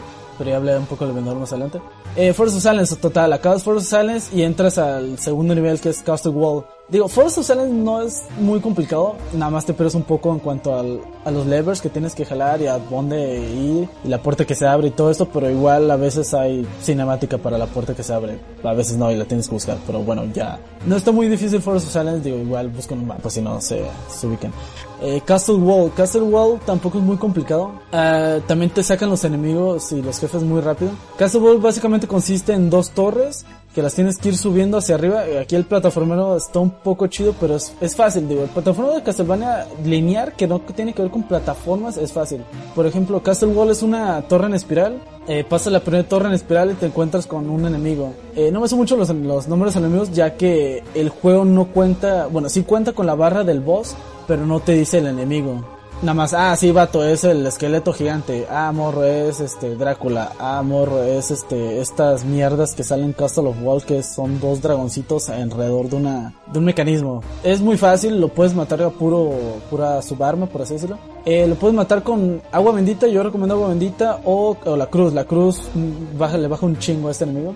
Este enemigo no es muy difícil, digo, son dos dragoncitos que parecen serpientes que lanzan fuego y no baja mucho vida al fuego, así que no es muy complicado. En este caso, eh, una vez eh, muerto esto, eh, se abre una puerta para ir a la segunda torre que está del lado izquierdo en cuanto entras a Castle Wall. Eh, la segunda torre es básicamente lo mismo eh, la subes, pero es diferente a la plataforma. Aquí sí te puedes caer a la verga al inicio, hasta abajo. Lo que también tiene este juego es que tiene daño por caída. El daño por caída es dependiendo de cierta altura, te hace un daño. Y si caes de más, más alto, te mueres eh, inmediato. Total Castle Wall, subes la segunda torre. En la segunda torre ya que llegas hasta arriba, solamente puedes entrar de noche. ¿Y por qué? Porque en este caso, llega volando Drácula de la nada. oh, oh, morro, qué pedo, este, ya llegaste, te, las, te lo voy a hacer de pedo aquí. En este caso, mm, voy a dar el spoiler desde ahorita. El Drácula que te aparece no es Drácula, sino es el conde Gilles de Reis, no sé cómo se pronuncia, sino que, bueno, sí parece Drácula, por cómo está vestido y como te están acostumbrados en otras, en otras entradas que, ah, pelito largo, barba y este, la capa, y así con, con el cuello levantado, ¿no? Es el conde del castillo que era aquí, en este caso Drácula no es él, y nunca se menciona, por así decirlo, más que al final. Igual desde ahorita lo voy diciendo, digo, los personajes pues son Reinhard Carey. Hay otro personaje que es Charlie Vincent, que es un cazavampiros que nada más te lo encuentras al inicio. Digo, no, no al inicio, te lo encuentras a mitad del juego, en el nivel de, de Castle Center. No, no, en el nivel de Villa, perdón. Y ya al final del juego. Pero igual ahorita ya que vamos con los niveles, pues ya vamos ahí. Entonces le estoy dando muchas vueltas, me estoy esperando. Castle Wall, ya llegas arriba. Castle Wall es de los niveles más cortitos, por así decirlo. nada más son estas dos torres y vas, este, ya... Se abre una puerta porque tienes que abrir dos mecanismos cada una de las torres y se abre la puerta inicial que donde entraste de, de Force of Silence era todo derecho pero estaba todo cerrado, así que ya es todo derecho. Aquí en cuanto a puzzles de aquí, eh, nada más hay una llave que abre la segunda puerta de, de, la segunda torre. Y no es muy complicado, como digo, a lo largo de todo el juego solamente hay puzzles de, de palancas, de llaves que las tienes que encontrar. Y un, y un, y un puzzle que te va en Castle Center, que es como el principal. Digo, Castle Center es el nivel más tardado, por eso tiene más, eh, más pausas y todo. Pero digo, pasando al nivel de la villa, eh, tampoco es muy largo, pero es el nivel, es de los más importantes ya que aquí te presentan a dos FP, dos NPCs y te encuentras aquí a lo que es el Vampire Hunter Charles Vincent, que tiene muchos diálogos y varios consejos que te da. Y solamente te da un, un diálogo que te dice que tú no eres un cazador de vampiros de los pros de la vieja escuela. Y de- es muy chistoso este personaje, es un viejito con una cruz gigante alrededor y otro crucifijo chiquito adelante. Eh, él te da una llave que te da acceso a otra- una puerta para encontrar otra llave para poder seguir prosiguiendo en el juego. Y es lo único. Bueno, Rosa es otro personaje que aparece dentro del juego. Eh, Rosa es un vampiro que no es agresivo, que es un, un personaje que aparece solamente con Reinhardt y con Kerry solo poquito, pero con, con Reinhardt aparece más como, por así decirlo, porque Reinhardt aparece y le dice, eh, morro, qué pedo. Bueno, también aparece con Kerry, pero aparece con Reinhardt y es para el buen final de Reinhardt, por así decirlo. Pero para Reinhardt, eh, qué pedo, morro, y para Tan, Tan a Kerry les da el mismo diálogo que aparece solamente, me parece que solo, me parece que, me parece que solo aparece de noche en el jardín. En el jardín hace como así decirlo que, eh, morra, tú quedas aquí porque ni se da cuenta que es un vampiro. Y, eh, estoy, este, regando las rosas blancas. Y yo, qué pedo, ¿cuáles rosas blancas, carnal? Son rojas todas. Y se aparece roja que le está, la está regando con, con sangre. Y le y se sorprenden aquí los dos, ah, eres un vampiro que no sé qué, eh, ¿por qué no nos atacas? Y yo, "Ah, nos vales vergas, morro. Le dicen. Y aquí es cuando le, bueno, se, se impresiona un poquito Rosa porque es de los personajes, es el personaje más noble dentro del juego. Y aquí tiene varios diálogos, pues muy interesantes eh, dentro de aquí de que, eh, morro, tu nobleza te va, va a ser tu perdición dentro de aquí. No seas tan, tan noble. Y es básicamente el primer encuentro con Rosa. Eh, aquí me mandé un poco porque todos los personajes que son este como que vampiros o que se pueden desaparecer, desaparecen y se desvanecen dentro del juego como, como el primer Drácula que pasó, Drácula entre comillas, y Rosa porque todos los demás personajes no se tienen una salida o te dejan de hablar nada más y no desaparecen. Digo, estos personajes desaparecen. No sé si lo hayan hecho dentro de las limitaciones de que no querían hacer más, más animaciones dentro de ellos o que quisieran que saliera por una puerta o algo. Pero es básicamente eso el personaje que sale dentro de dentro de Villa. Eh, Villa tienes tu primer encuentro con un vampiro, un vampiro agresivo que es el primer vampiro en cuanto llegas. Eh, también están los, bueno, están los perros de tres cabezas, que es como que tu calentadita en cuanto entras al, al nivel de la villa. Te salen uno, dos, después te salen otros que lanzan fuego y al final te sale otro que lanza fuego y te anda el cancerberos o cerberos, no me acuerdo, cerberus. Dentro de la de esto eh, te sale uno donde se pone toda la luz oscura y te sale la, música spooky y creyendo que ah, creíste que eran todos los los cerberos que eran, el carnal te lanzamos más. Es como una boss fight, pero no realmente es una boss fight, sino que son mini bosses, mini bosses, sí, eso, mini boss fight. Pero sí, Villa no tiene, bueno, tiene muy buen soundtrack, digo, es muy calmado pero no, hay mucho que ver realmente, digo, dentro de todo Villa nada más hay un save point y está oculto porque tienes que encontrar una llave que nada más te la dan rompiendo una, una vela. Y digo, no está tan jodido, no tiene enemigos muy complicados, digo, tiene el vampiro, hay otro vampiro, hay murciélagos y hay unos enemigos raros que son como vitrales, vitrales vivientes, son planos. Digo, no es muy difícil de matar, unos dos golpes del ataque básico y ya queda muerto. Después de Villa, después de Villa, ah no, es cierto, en Villa hay un, hay un- está el nivel bien jodido que es el laberinto de- del jardín. El laberinto del jardín es jodidísimo porque hay dos perros, dos perros que son inmortales y el jardinero que también es inmortal. Y por eso es- me da mucho miedo este nivel de chiquito porque te pueden agarrar, los perros te agarran, pero te los puedes liberar de ellos con el ataque básico. Les pegas, total, los asuneas. Pero aquí el, el, el vato de la motosierra, si te agarra un, un- si te agarra, te mata casi de dos golpes si te los pega con la motosierra, digo, baja muchísimo de vida y te estunea mucho si, digo, porque en cuanto te pegan te tumban y se tarda un montón en pararte a tu enemigo. Una cosa, un dato curioso es que no puedes poner pausa si estás brincando, tienes que, tu personaje tiene que tocar suelo y estar parado bien, no te debe estar estunado para poder hacer pausa y curarte con roast beef o, o pollito. Total, eh, dentro del, del, del, del laberinto te encuentras a Malus. Aquí te voy a dar el spoiler, Malus es la reencarnación de Drácula, pero eh, no es agresivo, es agresivo ya hasta el final. Malus te encuentra, ah, soy un morro, mataron a mi, a mi familia y llora y todo. Y en cuanto se, se escuchan los perros que suenan, sale corriendo a la verga y lo tienes que seguir para poder salir del laberinto. Eh, si está un poco jodido, digo, primero tienes que encontrar a Malus dentro del laberinto para después entrarte del otro- dentro del laberinto, porque si no tigreteas a Malus, no tigreteas a, a los perros ni al de la motosierra. En dado caso, en el que no encuentras a Malus, te puedes encontrar al de la motosierra en una parte del laberinto y lo tigreas y te empieza a perseguir. Así que primero encuentran a Malus y después este, van con la motosierra y te hagan su desmadre. Total, llega un, llega un cierto punto donde pasas el laberinto y ya te despides de Malus y le dices, eh morro, jálate a la villa, jálate al, al, al forest y ya vete, ya no vuelvas, que vas a estar a salvo. Total, no te hace caso y te lo encuentras después. Después de Villa, eh, ya es que sales del laberinto y todo, eh, otro puzzle de llaves y todo que no tiene importancia. Se divide en dos, se divide el nivel de Reinhardt y el nivel de Carrie. El nivel de Reinhardt está horrible, así que yo por eso siempre de morro escogí a Carrie, porque era más fácil el nivel de Underworld Waterway, que son este, es un subterráneo. El nivel de túnel de Reinhardt está horrible porque, una cosa, eh, no vayan, no vayan, también es un tipo de laberinto, no es laberinto en sí, como el laberinto acá descripto, pero está muy feo. no, no, no, es que, no, de pensarlo me desespera. Porque tiene una parte donde es como, ya pasas el laberinto, digo, hay unos enemigos que son como Quillag, eh, que son mitad morras, amazonas, mitad arañas, todas feas. Total, este, no quiero hablar de eso, me desespera. Y llegas a un nivel de unos, de unos rieles, te subes a un riel y te lleva. Y te lleva, es un, es un nivel sobre rieles, es muy grande. Es muy tarde, de los únicos enemigos dentro del riel son las cabezas de dragón y, y fantasmitas. Pero te tienes que esperar a una estación, tienes que esperar a otro riel. En lo que estás en la, dentro de la estación esa, salen, no, no hay nada que hacer, digo, te tienes que esperar ahí sobre esa porque no hay nada más a los lados y te caes y te mueres. Y tienes que esperar a otro riel azul para que te lleve y puedes salir nivel. Un quilombo horrible. El nivel de carry sí es un poquito más lineal, digo, porque todos los niveles de aquí son un poquito lineales, menos Castle Center. Eh, Underworld Railway sí está fácil, nada más es este, entrarte dentro de ahí. De enemigos aquí pues son los Lizard Men, y esos son los vatos que te envenenan. Digo, total, son niveles cortitos. Digo, Castle Center es el nivel como principal de, del juego de Castlevania. Es muy jodido, tiene mucho backtracking, te hacen eh, rezarte 10.000 veces. Y aquí, ¿por qué? Digo, Castle Center tienes que adentrarte, hay un enemigo que son este como tres vampiros, total, ya lo pasas.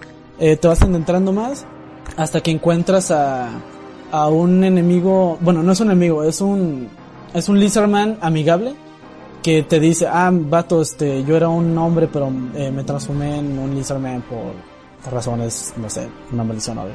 El Lizardman te da también este pistas, pero aquí este después del Lizardman, de la petición del Lizardman, te encuentras a Malus otra vez. Aquí Malus ya se empieza a portar un poco más más edgy y te dice, "Eh, todos van a morir a la verga." Y tú, "Eh, Malus, qué pedo, morro."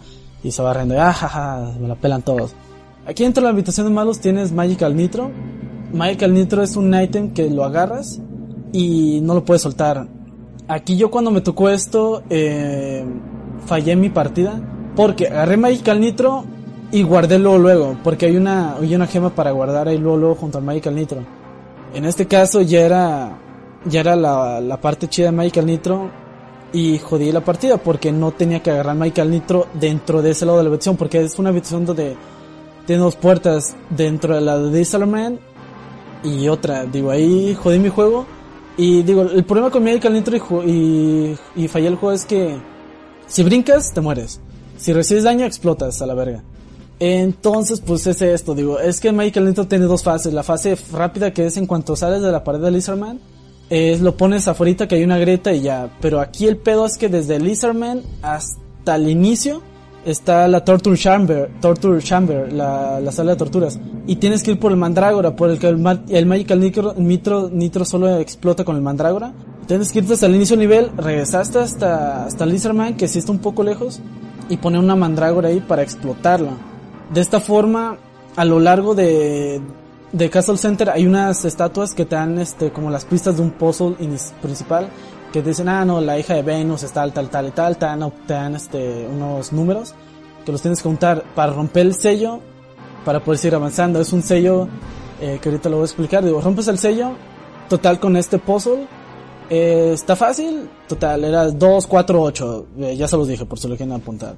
De todo modo lo pueden ingresar ahí con GameFAQs o algo Total, te tienes que regresar por cierto lado para ingresar a la habitación del otro lado de Magical Nitro, donde esta es la parte jodida que muchos odian, que es la parte de los engranes, que es de los Lizardman que venta fueguito. Y no es tan jodido, sino es un poco tardado, pero sí te puedes morir a la verga por diferentes razones.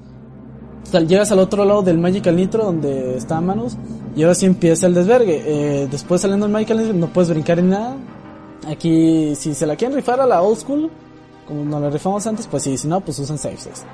El pedo aquí es que es tardado porque tienes que caminar por eh, pasillos muy angostos, no, no pasillos angostos, sino por plataformas elevadas, donde te puedes caer que están muy angostas. Mm, No está muy jodido, digo, tan estardado, porque hay unos engranes donde nada más eh, eh, caes y no puedes brincar porque digo, con un brinco saldrás muy fácil. Eh, son unos engranes, digo, si te pegas mucho a la pared izquierda y arribita del engrane, explotas por alguna razón porque te trabas. Entonces, pues ya. Total, ya traes cargado el Michael Nitro y el Michael Nitro te sirve para una puerta que estaba al inicio del nivel, que es donde está el, el- la boss fight. Es un toro que está todo, todo tumbado y se activa una vez que pones el Michael Nitro y ya te libra de todo eso. La Mandragora está ahí luego, luego, es gracias a Jesús. Ya lo explotas, el sello de esa pared ya estaba liberado por, por el puzzle que hiciste. Y ahora sí, la pelea, eh, yo creo que es de las mejores boss fights, la del torito y de las más un poco más un poco complicadas, digo, porque el toro tiene ataques que te saca volando o tiene un, un, fire, un fire blast que es de aire y te pega y casi casi te haces un stone lock y te los lanza dos al mismo tiempo. En ese caso ya pasas eso, el toro, yo digo que es de los mejores boss fights, el torito. Eh, ya después del boss fight sigue, ya se divide otra vez entre Reinhardt y Kerry. Eh, Reinhardt tiene la, la Dual Tower y Tower of Execu- Execution. Y Kerry tiene la Tower of Science y Tower of Sorcery. Digo, estos son de los dos niveles más interesantes.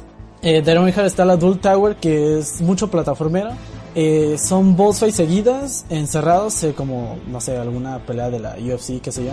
Y Tower of Substitution es una joda, digo, el, el juego tiene muchos, muchos bajones de frames. Y en Tower of Execution baja muchísimo el frame rate, pero digo, son torres, este, cada una son, son únicas. Eh, Tower of Seclusion sí, sí es una joda y la tienes que ir subiendo. Y tiene muchas, no sé, trampas, tiene este, plataformeo, plataformas tipo el nivel de Mario Bros. de la torre, que también está todo encerrado, eh, tipo eso. Es muy interesante, son los mejores niveles de plataformeo junto con Tower Silence y Tower Sorcery. Aquí cada uno con boss fights, eh, pues únicas, por así decirlo. Mm, algo que quería comentar que se me pasó es que en, en Vila eh, también hay otra, otro encuentro con, con esta Rosa. Digo, en esta, este es de los mejores encuentros con Rosa ya que está Rosa parada y se quiere suicidar, se quiere suicidar caminando a un halo de luz y Ranger le dice, eh, morra, ¿qué onda? Este, no lo haga, compa. Y ya la quita de la luz, eh, ¿por qué lo hiciste? ¿Por qué tienes tanta compasión hasta por un vampiro si tú quieres matar a los vampiros? Y te, eh, no, morra, este, que, no, le, le mete un chorro Ranger, ¿no? O sea, un chorro mareador así, no, que los corazones puros, no sé qué. Total, le mete un chorro bien chido. Bueno, ya total, Tower of Science, Tower Sorcery es exclusivo de Kerry. El plataforma está chido, está un poco complicado ya que son plataformas con fondo infinito al fondo. Bueno, total, ya después de todo eso, ya se vuelven a juntar, digo, Rune of Clocks, la clásica Clock Tower, y aquí se le han hecho hablando de Clock Tower, pero no. Clock Tower está fácil, digo, el único puzzle que hay en Clock Tower es encontrar unas llaves para seguir abriendo las puertas de la Clock Tower hasta el infinito más allá. Eh, ya después es el Castle Keep, que no es como por así decirlo un nivel, sino pues ya es como el nivel final, que sales de Clock Tower y llegas a una rampa infinita sin soportes abajo. En este caso, como si recuerdan les había comentado de dos NPCs, que era Charles Vincent, el, el Van Helsing, y el vendedor. El vendedor se llama Reynolds, que es el shopkeeper, es un demonio y aparece en contratos. Si te encuentras un contrato en el piso con un chorrito, un papel enrollado, eh, lo puedes sumonear y eh, le compras todos los items que, que les comentaba al inicio, todos los puedes comprar con él. En este caso, Renan se puede convertir en una boss fight si compras más de 30.000 de, de items con él. También este Charles Vincent se puede convertir en una boss fight si te tardas los más de 16 días que les comentaba. Y si te tardas más de 16 días, sacas el final malo de cada uno de los personajes. Eh, en este caso, Charles Vincent eh, se vuelve el main se vuelve como por decirlo la, la boss fight. Y en este caso no te toca pelear contra Malus, contra Drácula en sus dos fases. Aquí el juego, la mejor forma pues es no tardarte tanto, la verdad. Y Renan tampoco es muy difícil como boss fight, ni tampoco pues Charles Vincent.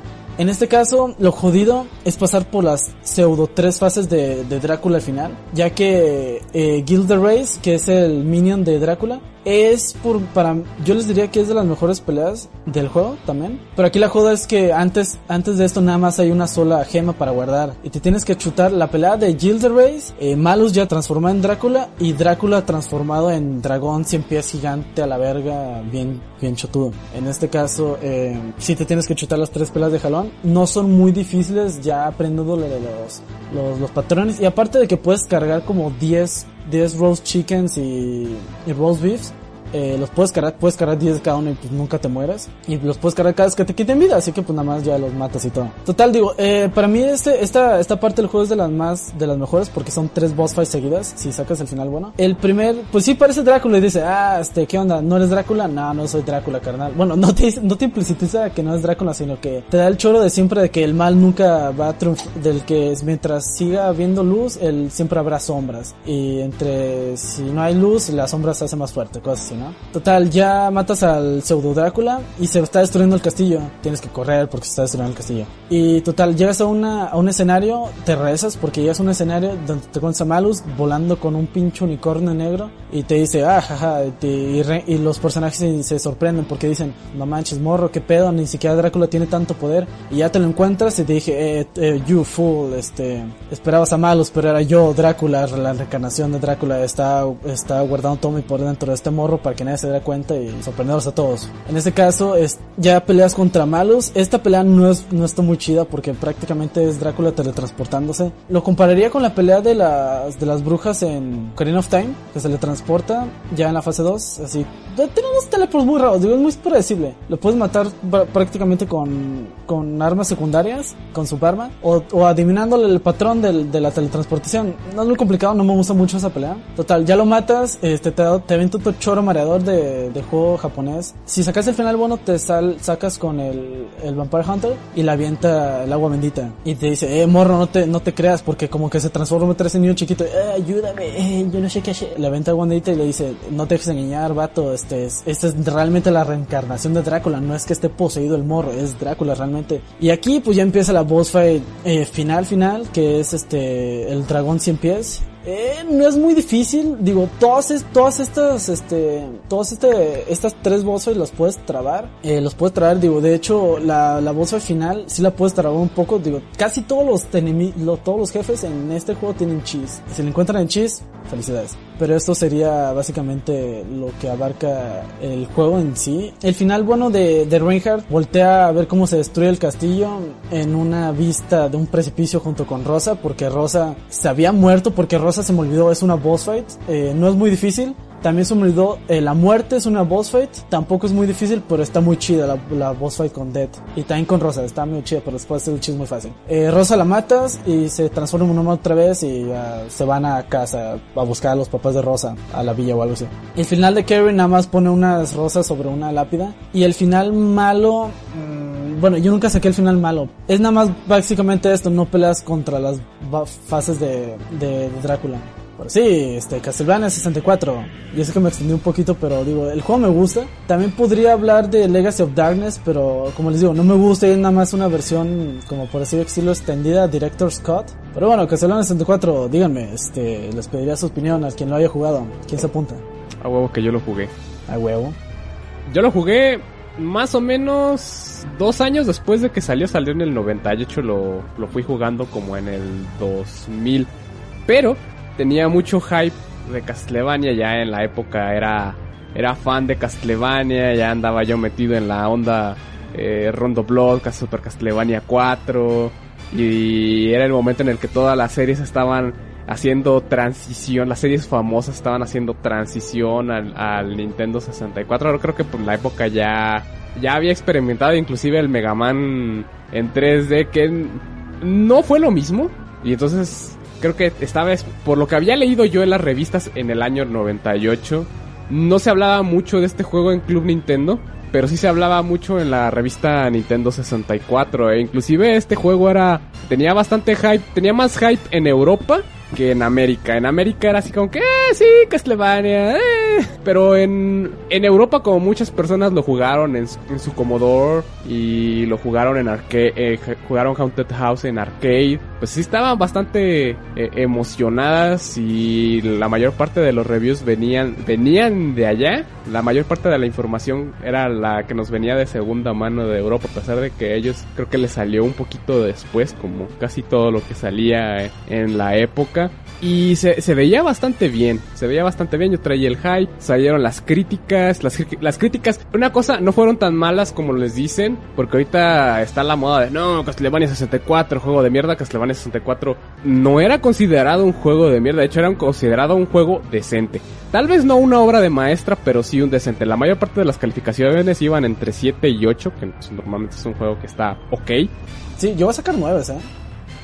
Sí, llegó a sacar nueve porque el, el juego está, estaba bonito para la época y estaba bien hecho. El problema más grande de, de, este Castlevania es la cámara. La cámara es el problema, es el enemigo más grande de este juego. Y yo siento que nada más hay un par de niveles donde es un problema. Cuando hay mucho plataformeo. Creo que en la torre de la ciencia, en la torre de pelea y en el bosquecito al principio. Son las partes más heavy de plata. Ah, y el y las alcantarillas. Son las partes más pesadas y que sí puede llegar a hacer enojar a mucha gente. Por ejemplo, Anto había mencionado que la, las cavernas donde están las minas, que es donde salen las, las mujeres araña. En esos hay unas partes donde hay una parte al final donde tienes que brincar entre piedras y si te caes te caes a pues ácido. Es, es ácido ese lugar, entonces te mueres y tienes que pues volver a empezar desde tu save. El problema de los saves es que como tienes power ups, eh, una vez que pierdes, pierdes todos tus power ups y los y los jefes son un poquito más difíciles sin power ups. Por ejemplo, Reinhardt ya ven que tiene un látigo se le hace más chiquito y Carrie tiene más o menos el mismo alcance, pero no hace el mismo daño su, sus poderes psíquicos. Pues de hecho es teledirigido y bueno, se puede diferenciar un poquito el, el power up, ya que el power up de Kerry sí es de colorcitos. El primero, el que hace menos daño es naranja, bueno, naranja como con rojo. El segundo es azul y el más poderoso sí es verde. Sí, no, pero el juego, el juego está bien, tiene muchas partes bonitas. Cuando llegas a la mansión, o sea, se, se siente el ambiente, inclusive el soundtrack es bueno. El, son, el, soundtrack es bastante bueno. El problema también es que al principio no hay mucho soundtrack porque decidieron hacer la parte del bosque un poquito más ambiental. Hay relámpagos, hay lluvia y, puedes escuchar esos ruidos y puedes escuchar los esqueletos saliendo. Eso, todo eso es intencional. Pero una vez que llegas, por ejemplo, a las, a las paredes del castillo, empieza a sonar la música y está sonando constantemente, excepto por las partes donde salen enemigos y necesitas escucharlos. Ese es el razonamiento de, detrás del soundtrack de Castlevania 64 ya lo han dicho muchas veces. Y hay, un par de piezas más acerca de información de, de eso. Otra cosa que la gente se queja de este Castlevania es lo de las motos y lo de las metralletas, que en la Torre de la Ciencia hay metralletas. A mí no se me hace tan descabellado. Es un juego, es un juego y es Castlevania. Técnicamente Castlevania inicia en, este Castlevania inicia en 1852. Eh, la primera moto la inventó, la hizo Sylvester Howard, una Roper con cilindros de vapor en 1867 y Richard Gatling hizo su, su prototipo en 1861. No está tan lejos, no está tan lejos y con eso de que ahora con la serie de Netflix es canon que Drácula destinó gran parte de la edad de la edad media a la ciencia, no se me haría raro que él sí tuviera Gatlings y motocicletas, pero bueno, es, es un juego, es un juego, vamos. También este juego cuenta con, con varios secretos para que vuelvan a, a jugar eh, el juego. Tiene disfraces, un, algunos modos, algún modo especial que es el hard mode que como había mencionado antes, pues, los enemigos pegan más, hay menos dinero.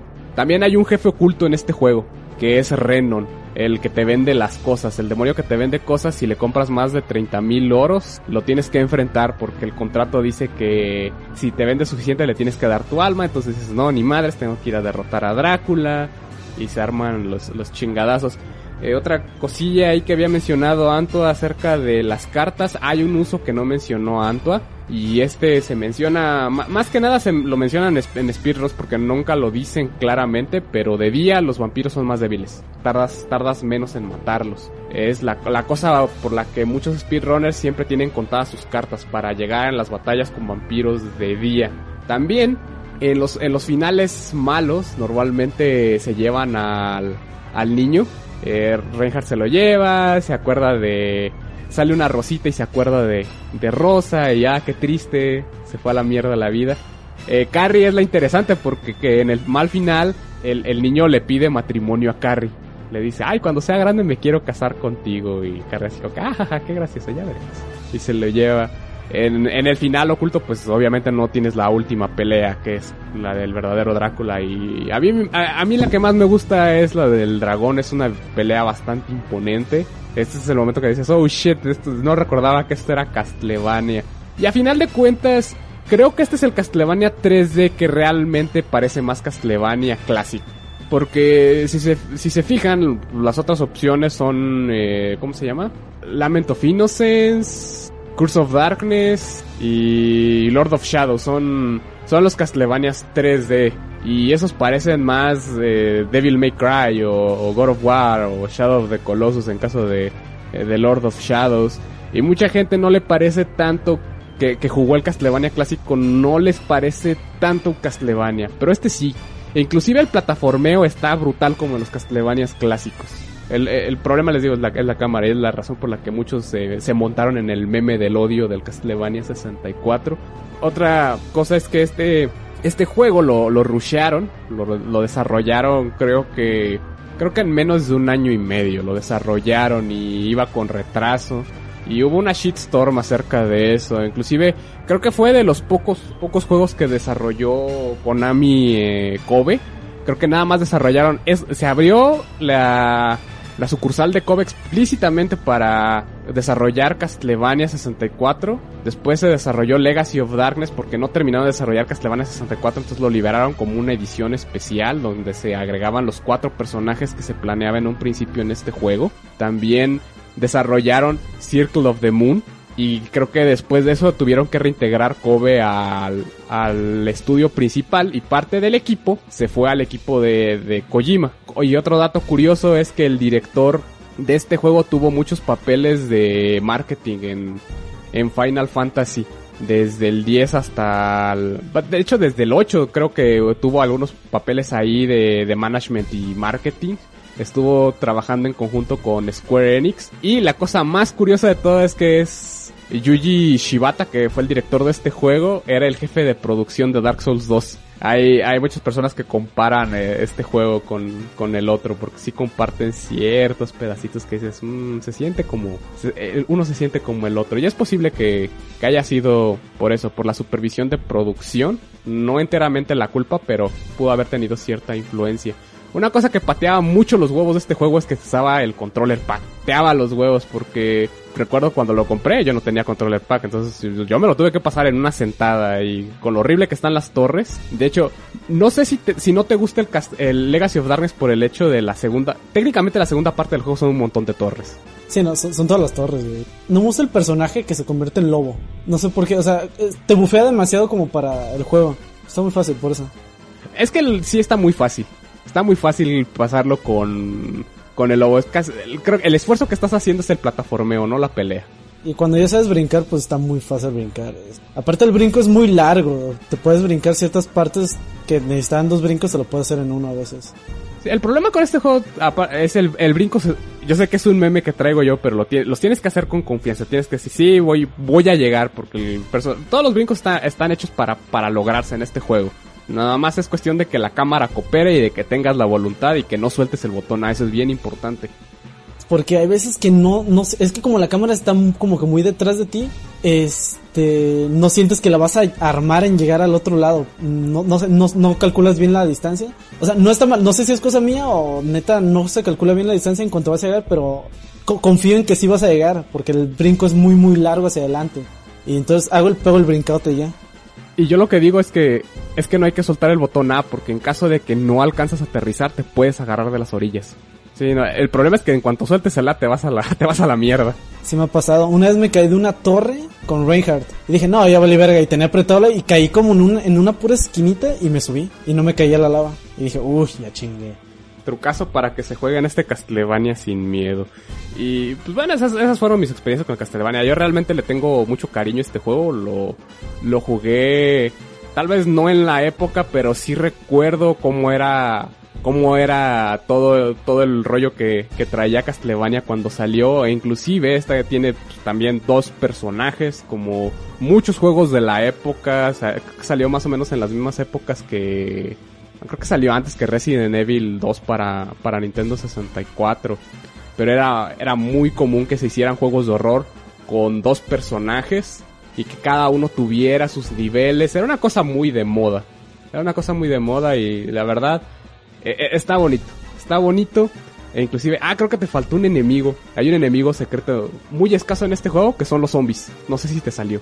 Si te pasas mucho tiempo en las tumbas que están enfrente de la mansión, a veces salen zombies. Y salen más seguido en la, en la Legacy of Darkness. También en el alcantarillado hay una parte donde hay tierra y en esa parte salen zombies. Si pasas mucho tiempo ahí.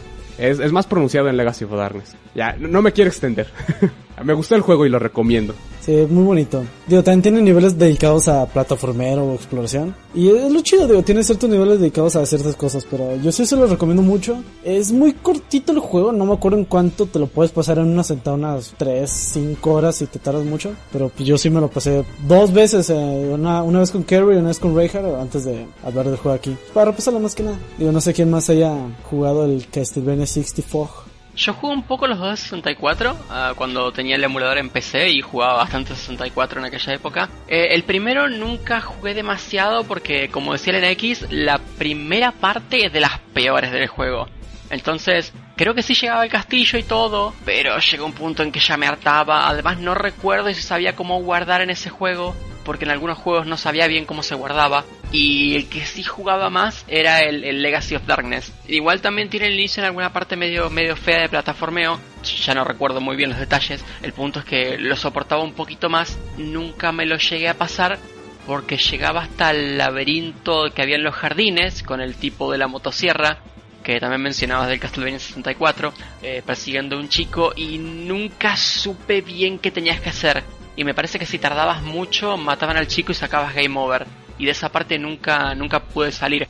Realmente no es un, no son juegos hablando por los dos, no son juegos que me interesen demasiado, especialmente el Castlevania 64 si algún día me pasara uno, sería el Legacy, por el simple hecho que es un juego de cuando yo era chico, que nunca me pude pasar porque no lo entendía. Y pues ahora que tengo facilidad con el inglés, y incluso si me llego a atorar en alguna parte, que lo dudo porque tampoco es un juego así como con los super puzzles como una aventura gráfica, pues hoy en día hay hasta guías o esas cosas. En definitiva, no son juegos que me que me fascinen. Me molesta principalmente la, parte del plataformeo, la cámara lo complica demasiado. Y la verdad, si tuviera que jugar uno, sería el Legacy más que nada por eso, porque es un juego de cuando, de cuando yo era chico que al final, como que me quedó ahí pendiente. No, pues está bien, bien. Digo, yo así, yo, bueno, yo, yo quiero hablar de él porque a mí me da miedo este juego de chiquito, como dato curioso. Me da miedo, no sé, las, las primeras apariciones con los vampiros o los sonidos, realmente los, los efectos de sonido sí son muy buenos, están muy ambientales. Digo, en cuanto sale un jefe eh, o el esqueleto inicial, digo, es que muchos enemigos comparten FX y es como que un, un berrido así medio raro, no sé, me da miedo y cosas, pero bueno. Eh, no sé, este, Semna, este, dime, dinos que no lo quieres jugar y si te interesaría por lo que te contamos. Mm, sinceramente no, no, no es un juego que me interese.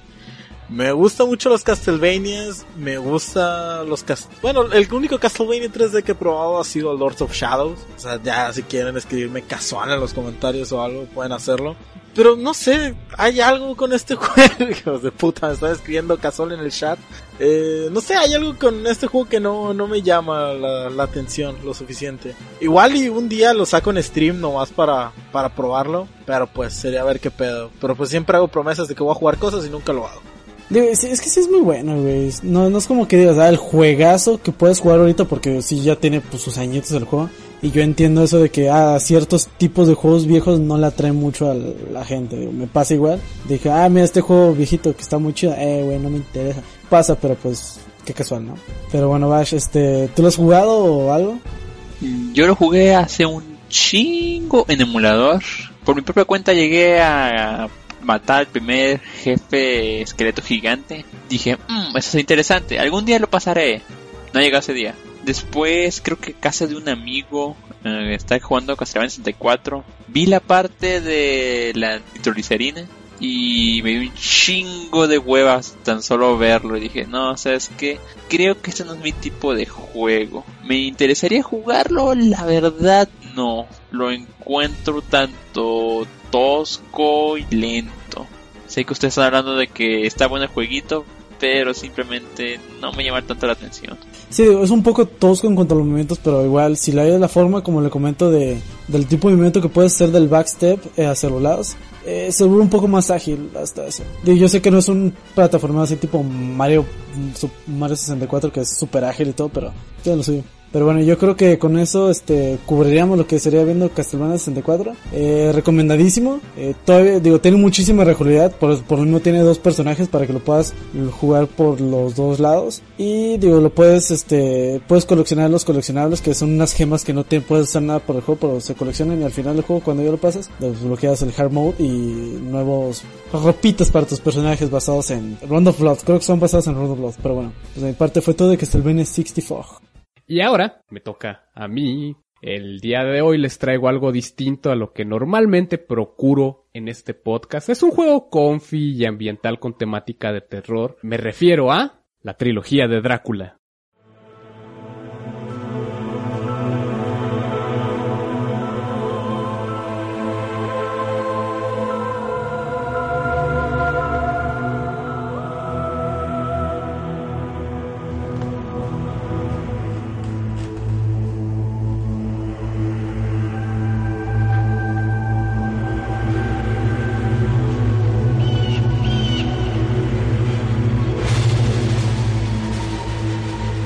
De junio del 2000 da inicio a esta saga con el juego Drácula Resurrection, un juego desarrollado por Index Mass, France Telecom Multimedia, Canal Más Multimedia y publicado por Dreamcatcher Interactive, técnicamente un juego hecho por franceses, para Windows y Mac OS. Sí, no es Mac OS X, es Mac OS, es la, la versión viejita. Este juego también fue portado para PlayStation y publicado por Microids en esta plataforma, los desarrolladores de un juego que ya habíamos hablado en un podcast pasado, Siberia. Normalmente tengo como costumbre mencionar al equipo de desarrollo del juego para que lo relacionen con otros juegos que puedan ser de su interés si les gustó la composición musical, el diseño del juego, la dirección de los diseñadores. El escritor Jack Simian y Franco Villard no trabajaron en muchos títulos grandes o en otros videojuegos, además de que lo había mencionado antes, este juego es ambiental y es el primer juego que hicieron, limitaron mucho la música. Creo que solo hay un par de composiciones de Laurent Parisi que resaltan eh, la mayor parte de, las cosas que escuchan es ruido ambiental, el, el aire, uno que otro lobito, etcétera más para que se metan en el, en el personaje principal. El juego, en pocas palabras, es un fanfic continuación de Drácula de Bram Stoker, situado siete años después de la novela en la cual Mina Harker se siente inexplicablemente atraída por las tierras de Transilvania nuevamente y convencida de que el conde Drácula ha regresado a la vida. Deja una carta de despedida a su esposo de esta manera, Jonathan Harker emprende un viaje para rescatar a su querida Mina en una tierra llena de trampas y criaturas sobrenaturales. De parte del gameplay, el juego es una aventura gráfica point and click en primera persona con interfaz minimalista. Todas las acciones pueden ser realizadas solo con el mouse, dependiendo del contexto. No necesitan el teclado para, para hacer cosas. Tal vez si quieren salir del juego y guardar, pues ahí es donde donde pueden utilizar el teclado. Se indican las direcciones a las que se puede avanzar cuando el puntero se transforma en una flecha. Se pueden analizar objetos cuando el cursor se vuelve una lupa. Se torna en forma de mano cuando puedes tomar algún objeto o en forma de engranaje cuando puedes usar algún objeto en algún lugar para resolver un acertijo. El juego inicia técnicamente cuando Jonathan llega a paso del Borgo, no muy lejos del castillo de Drácula, situado afuera de un hotel. El hotel se llama El Cuervo donde se puede hablar con los primeros NPCs para conseguir pistas de cómo llegar al, castillo. A partir de aquí empieza la cacería de objetos y acertijos que se presentan para rescatar a Mina. El principio del juego es sencillo e incita bastante a la exploración. Eventualmente el escenario cambia con un pasadizo secreto que a su vez lleva a un castillo. El lugar no es muy grande, se puede explorar rápidamente. Igual eh, la forma en la cual está presentada la perspectiva de la cámara puede llegar a, a perder a algunas personas al momento de ubicarse, pero les digo, el, mapa no está muy grande, lo cual contribuye al hecho de que este juego lo puedan terminar sin guía. El juego no es muy largo, hay rompecabezas a cada paso que se da, hay, no hay mucho diálogo, pero los momentos en los que suceden y algunos de los NPCs realmente contribuyen a la atmósfera de terror, además de que si son fans de las vampiresas probablemente les llame a la atención jugar la parte final. Claro que sí. Luego les voy a preguntar a mis compañeros qué les parecía esa parte. Eh, Ellos, ellos, ellos les pueden, les pueden asegurar eso. Si jugaron Mist o Raven, que son otros juegos, aventuras gráficas point and click, primera persona con muchos puzzles, este juego es muy del estilo, podría decir que más sencillo que and Raven, incluyendo los acertijos. Gran parte del juego se puede hacer sin ayuda de guía, como lo había mencionado antes. Es muy común para los juegos de este género que hay partes en las cuales el, el jugador se puede atorar. Normalmente esto se hacía para, ya- para que ustedes llamaran a la línea de ayuda y gastaran su dinero. Normalmente el número estaba en la parte de atrás de la caja del juego. Pero hoy en día tenemos el internet para solucionarlo. No es un, supongo que no es un problema para muchos de nuestros escuchas. Fuera de esto, hay dos partes del primer juego que se tiene que apuntar pixel perfecto. Posiblemente es la, son las partes más difíciles del juego. Les digo, el juego no, no, no ayuda mucho en esta parte. La verdad es que si lo quieren hacer con guías o tengan, o tienen una guía a un lado para cuando se atoren en las partes que son realmente difíciles, es bastante recomendable. No les va a quitar el disfrute del juego. El resolver los rompecabezas paso a paso y avanzar, ver cómo Jonathan Harker se va aproximando al castillo y las escenas cinematográficas, realmente eh, es la parte más divertida del juego, es cuando, es es donde está la diversión. El juego fue recibido en su tiempo con fuerte crítica, algunos gustaban del juego, otros no, considerándolo mediocre, pero le fue bastante reconocido el hecho de que las gráficas eran espectaculares para la época, tanto que compitió por el mejor título de aventura gráfica en el 2000, codo a codo con The Longest Journey, otro juego del cual ya hemos hablado en Fundamentalistas del Autismo. Al final de cuentas, The Longest Journey se llevó el premio por obvias razones, es una eh, aventura gráfica un poquito más elaborada y que, bueno, si quieren saber más de, de este juego pueden escuchar ese, esa edición de Fundamentalistas del Autismo. Si lo llegan a jugar, tengan en cuenta lo mucho que ha avanzado la tecnología en un par de décadas, ¿eh? Porque tal vez no sean los mejores gráficos que han visto hasta el momento. En septiembre del mismo año, pese a las críticas, se libera una secuela titulada Drácula The Last Sanctuary. Muy al estilo de lo que Nacho les contó en Siberia, Drácula también termina también parte su historia en dos juegos y en esta ocasión después de rescatar a Mina, Jonathan decide encontrar una forma de destruir al conde Drácula de una vez por todas, con la ayuda de su amigo el Dr. Stuart, eh, tratando de encontrar pistas en la reciente propiedad adquirida por el conde en Inglaterra. El juego se controla exactamente de la misma manera que el juego anterior, mostrando mejoras a lo responsivo de los controles y haciendo un mejor trabajo en, el, en ese contexto de los pixeles, ya no hay muchas cosas pixel perfecto es un poquito más suave con, con sus expectativas. No solo eso, sino que el juego agrega tres elementos nuevos que son combinar ítems para resolver rompecabezas, el combate que a su vez presenta una competición de game over en el juego, en el juego anterior no podías morir, el juego acababa cuando te rendías con los puzzles y decías hasta aquí no voy a rescatar a Mina, ninguna, ninguna tipa vale esto. En este juego los vampiros andan sueltos y si no tienes cómo detenerlos, eh, Jonathan muere. En algunos enfrentamientos se requiere que el jugador reaccione relativamente rápido, lo cual le da una eh, excelente atmósfera de, terror y supervivencia, una gran mejora con respecto al juego anterior realmente. En cuanto a los rompecabezas de este juego, es un poquito más complicado, la verdad, que el anterior. Pero, como les digo, menos cosas bullshit, pixel perfecto. Este se puede acabar sin guía. Obviamente se van a atorar en uno que otro lugar, pero sí se puede acabar sin guía. No hay pena si realmente quieren usar guía para no tardar toda la vida resolviendo estas cosas. Buena suerte, si hay partes, si hay partes medio complicadas que toman su tiempo. Es parte del encanto de este género. El apagar el juego, seguir con tu vida y ese momento de eureka. Ahora sé cómo, cómo se debe pasar, llegas y lo pones en práctica y pasas al, siguiente escenario. Esta entrega, al igual que la anterior, tiene música minimalista para enfocar al ambiente, lo cual realmente no me molesta mucho. Y ayuda bastante cuando los diseños de los enemigos se hacen presentes. Se veía muy perturbante para la época. Hay algunos vampiros que la verdad sí, sí se ven, sí se ven de, preocupación en algunas escenas, están bastante kino.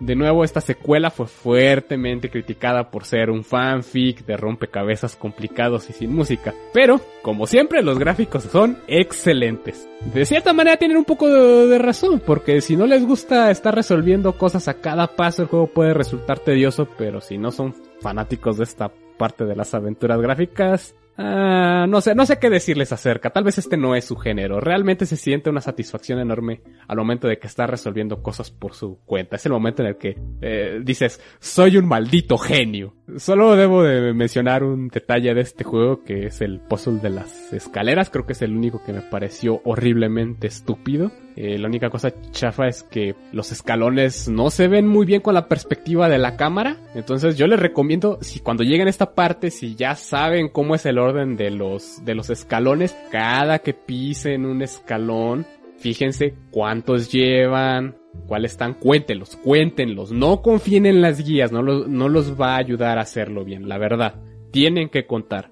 Ya sé que esta parte está un poquito hardcore, pero contar es una parte difícil. Es, es lo que más nos cuesta al principio de fundamentalistas del autismo. Para no decepcionar a nuestros amigos más enfocados en la historia de sus aventuras gráficas, en el 2008, varios años, varios años después, se libera una secuela llamada Drácula, The Path of the Dragon.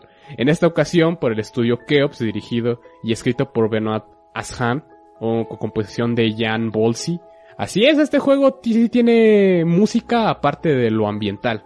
Mm, tantita, pero la tiene. Drácula de Path the Dragon no requiere de sus precuelas para poder entender lo que pasa en el juego y toma lugar en el año 1920, varios años después con los personajes que no están relacionados. Creo que son, no, no recuerdo si son 15 o, creo que son 15 años después de, de los primeros dos juegos. En esta ocasión seguimos la aventura del padre Arno Moriani, bajo las órdenes del catedral Felicio Briganti en la Orden Sagrada de Congregación de Ritos, que viaja a la villa de Vladovist en Transilvania para investigar el caso de un candidato a santo llamado Marta Karugarul, que murió varios meses antes de que inicie la narrativa. Nuestro protagonista tiene que hacer rápido su misión ya que Transilvania ha sido anexada a Rumania, siendo a los católicos una minoría, dando la urgencia de la unión de la comunidad y la canonización de un santo. Muy al estilo del primer juego, el padre Arno Moriani llega a un hotel donde puede interactuar con los primeros NPCs y conseguir información para empezar su aventura. Al igual que los juegos anteriores, se sigue con el estilo del cursor de contexto y la primera persona, pero tiene bastantes mejoras, inclusive se puede ver el reflejo del padre Moriani en los espejos. Este juego también tiene mucho enfoque en su historia y es necesario hablar con los personajes en toda la localización de Vladovist. Los rompecabezas no han bajado de nivel, e incluso se introducen nuevos elementos como un archivo donde puedes revisar todos los documentos e imágenes relevantes para los rompecabezas. Un inventario que puede ser catalogado, incluso el juego tiene una copia de la Biblia y de la novela de Drácula de Bram Stoker completa, que puedes la puedes leer de principio a fin. Lo más sorprendente es que este juego, a diferencia de los anteriores, cuenta con un sistema de pistas muy particular es la Biblia. Hay pasajes de la Biblia que están subrayados con pistas muy sutiles para todo el juego. Como mecánica tienes que picarle a abrir la, la, Biblia en una página al azar hasta que el botón deja de parpadear. Son pistas, pero no es gratis. Se tienen que poner a pensar. Pueden decirles que hablen con alguna mujer o que cierto ítem etcétera, ¿no? es, cuestión de que, de que lo, de que lo jueguen y lo vean. Es bastante ingenioso como tomaron las pistas en este juego. Realmente me gustó.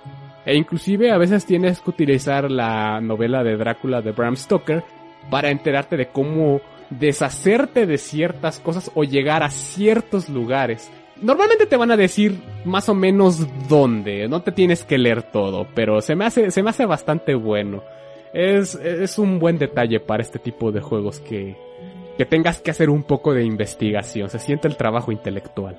Esta aventura se siente totalmente superior en el departamento de diálogo, música e inclusive rompecabezas. Es una lástima que al igual que los anteriores, este juego fuera aporreado por los críticos haciendo que pasara bajo los radares y convirtiéndolo en, un, en una hidden gem, ya que eh, se le considera de culto y ganó un premio. Este, este, el Path of Dragon ganó el premio como mejores escenarios y fue nominado a juego, a mejor juego de PC en el 2008, así como el mejor soundtrack ambiental en el Festival Milton de Videojuegos ese mismo año. La, historia del juego es bastante buena, tiene sus plot points muy fijos, o empiezas una búsqueda para lo de la canonización de, de Marta y después tienes que probar que los vampiros no son reales, que son una superstición. Y te lleva a, través de todo el pad del dragón que vas consiguiendo por pistas, vas hablando con científicos que dicen, no, no, no se deje engañar por lo que, por lo que le dicen sus superiores en la iglesia, los vampiros en realidad existen y están entre nosotros. E inclusive tiene teorías de conspiración que podrías llegar a revisar en, la vida real. Este es todo un, toda una, una, una pieza de arte este juego, aparte de que se controla muy bien. El juego es fácil y barato de conseguir. Realmente no tienen, no tienen que gastar mucho dinero. Lo pueden conseguir inclusive para su celular en iOS y Android. creo que en celular la demo es gratis si lo quieren probar. El problema de conseguirlo por este medio es que la tienda no tiene un precio explícito, sino que el juego después de haberlo jugado hasta que se acaba la demo te dice cuál es su precio para comprarlo. Una, una práctica deplorable en mi opinión. Es mejor que te digan cuál es el precio de admisión antes de. Por otro lado, lo pueden conseguir en Steam si quieren una versión rota. Honestamente, vayan por la copia de GOG. Eh, normalmente se gastan 6 dólares por la trilogía. En Steam también funciona exactamente, es exactamente el mismo precio, pero no funciona tan chido. Posiblemente para estas fechas hagan un descuento. Normalmente no pasa de 2 dólares. Creo que lo conseguí por un dólar en la versión de GOG para refrescar la memoria. Si quieren una copia de las versiones de PlayStation, bueno, prepárense a gastar mínimo unos 15 dólares por el juego, dependiendo del estado. No está tan caro no está tan caro y la verdad eh, creo que la, versión de PlayStation va. Mientras el disco siga siga con vida lo van a poder seguir jugando sin problemas de retrocompatibilidad porque según me comentaron mis compañeros eh, las versiones que estuvieron jugando sí tuvieron uno que otro problema porque este ya es un juego que ya tiene sus años y tiene problemas de retrocompatibilidad por eso les recomiendo que lo consigan en Go. Acá que lo jugaron creo que Nacho lo, lo jugó. ¿Qué opinas del juego? Sí, yo jugué el primero y el segundo, ya el tercero no llegué. Y me dio mucho gusto que sacaras esto, porque son juegos con los que tengo una pequeña historia inconclusa, todos menos el primero. Porque el tercer juego, cuando yo me estaba metiendo en aventuras gráficas que había descubierto de Longest y Siberia, me había enterado de la existencia de este juego y me sorprendió lo bien que se veía y todo, porque realmente se veía hermoso. Pero claro, en esa época no tenía una PC como para correr el tercer juego, así que nada, me olvidé. Y mucho tiempo antes yo tenía un amigo, yo tenía pocos amigos que, jugaran videojuegos como yo, y tenía uno solo, que al igual que yo jugaba en PC. Ese amigo, que también me presentó Deus Ex y en aquel momento no me había gustado porque no lo entendía, eh, estaba todo en inglés y era un juego bastante complicado porque realmente era un RPG y yo todavía no había jugado un RPG como tal, también me presentó este Drácula 2, que es un juego que sí nos gustó a ambos, pero era muy complicado para nosotros. Cuando el X nos dijo que iba a tratar esta saga, yo dije, che, el segundo no es este que arranca con el puzzle de la luz y efectivamente era ese juego que con este amigo mío nunca habíamos podido salir del primer edificio. Entonces, nada, me decidí a probarlos. Jugué el primero, el primero me lo pasé en unas 4 horas, casi sin usar guía, quitando toda la parte intermedia de unas cuevas que no me gusta nada y una partecita pequeña del final. En general el primero me parece buenísimo, arranca bien, termina excelente, la parte final es buenísima. Arrancas con un objetivo en mente, cuando llegas a ese objetivo el juego mejora mil por cien. La parte media no me gusta mucho y el inicio eh, no está nada mal, como decía el NX es una parte muy simple, lo puedes explorar. No tiene demasiado pixel hunt. Es un juego que está bien. Por ahí el año los asuste, pero realmente el primer juego me parece una muy buena aventura para gente que no está acostumbrada a jugar estas aventuras en primera persona, como yo. Yo realmente nunca me había terminado una de estas aventuras en primera persona. Había jugado un par, el inicio, pero nunca me, me había terminado una. Luego pasé a Drácula 2 y la verdad Drácula 2 me decepcionó mucho. Es un juego más largo, con puzzles bastante más complejos. Hay algunos puzzles para los cuales tuvo que ser guía porque no entendía cómo iban el NX mencionó un puzzle de escalera, también me lo había mencionado a mí con anterioridad, pero ni siquiera llegué a esa parte. Mi primer problema enorme con ese juego fueron unos puzzles que emplean números incluso después de haber leído guía, no entendí qué se suponía que tenía que hacer y simplemente copié el resultado. Con eso realmente no, no pude. En un principio lo había dropeado bastante antes, pero dije, no, ya avancé como un cuarto, como un tercio de la historia, vamos a darle otra oportunidad. Y fue que llegué a la mitad y encontré otras cosas que no me gustaron y al final lo, lo terminé dejando. Es un juego que incluso mete más pixel hunt. Hay una parte en la que literalmente tienen que hacer pixel hunt para no morirse ahogados. Me parece muy tonto en general. Pero los puzzles que están buenos están, están realmente buenos. Y sí es un paso más alto de lo que es la complejidad del primer juego. Estos son ya un poquito más veteranos en los que son los juegos de este tipo y en primera persona. Eh, lo recomiendo, la verdad es, más complicado, pero quizás para una persona con más experiencia no cueste tanto. Y luego también lo recomiendo para la gente que le haya gustado el primero, como yo. Yo les digo, no soy una persona con mucha experiencia en esta rama de las aventuras gráficas, pero jugué primero, me gustó, di el salto al segundo y bueno, desgraciadamente a mí no me gustó, pero a lo mejor ustedes tienen más cabezas para esos puzzles numéricos que yo no comprendí o simplemente pueden soportar no entender un puzzle o algunas situaciones de pixel hunt y aunque sea con guía avanzar y seguir a ver a ver qué pasa. A mí la verdad me daba curiosidad ver cómo terminaba, pero llegó un punto que ya me dio demasiada paja. Dije, si mi opinión es negativa, ¿para qué voy a seguir? En cuanto al Drácula 3, lo que más me atrapó, eh, como decía en aquella época, fue lo bien que se veía y que fuera tan moderno, porque en aquel momento las aventuras estaban casi muertas. Entonces me, me, me llamó mucho la atención. Y, pero básicamente lo olvidé, lo saqué de mi cabeza porque no lo podía correr. Luego llegaba este momento de hacer el podcast, el RX nos comentaba los pasajes de la novela y la Biblia, y eso me atrajo muchísimo, porque la verdad me parece una muy buena forma de darle pistas al usuario dentro del juego. Eso fue lo que más me atrapó de todo lo que ha contado y seguramente le doy una oportunidad. Así que esa es mi opinión de los tres. Sí, inclusive los, los puzzles no, los puzzles en el 2 son más numéricos y mecánicos. Y la verdad, no, no son, no son puzzles sencillitos, sí cuesta trabajo ver de dónde vienen y a dónde van algunos. Inclusive el de, la, el de la escalera es una mierda. Ahí sí se los digo de entrada.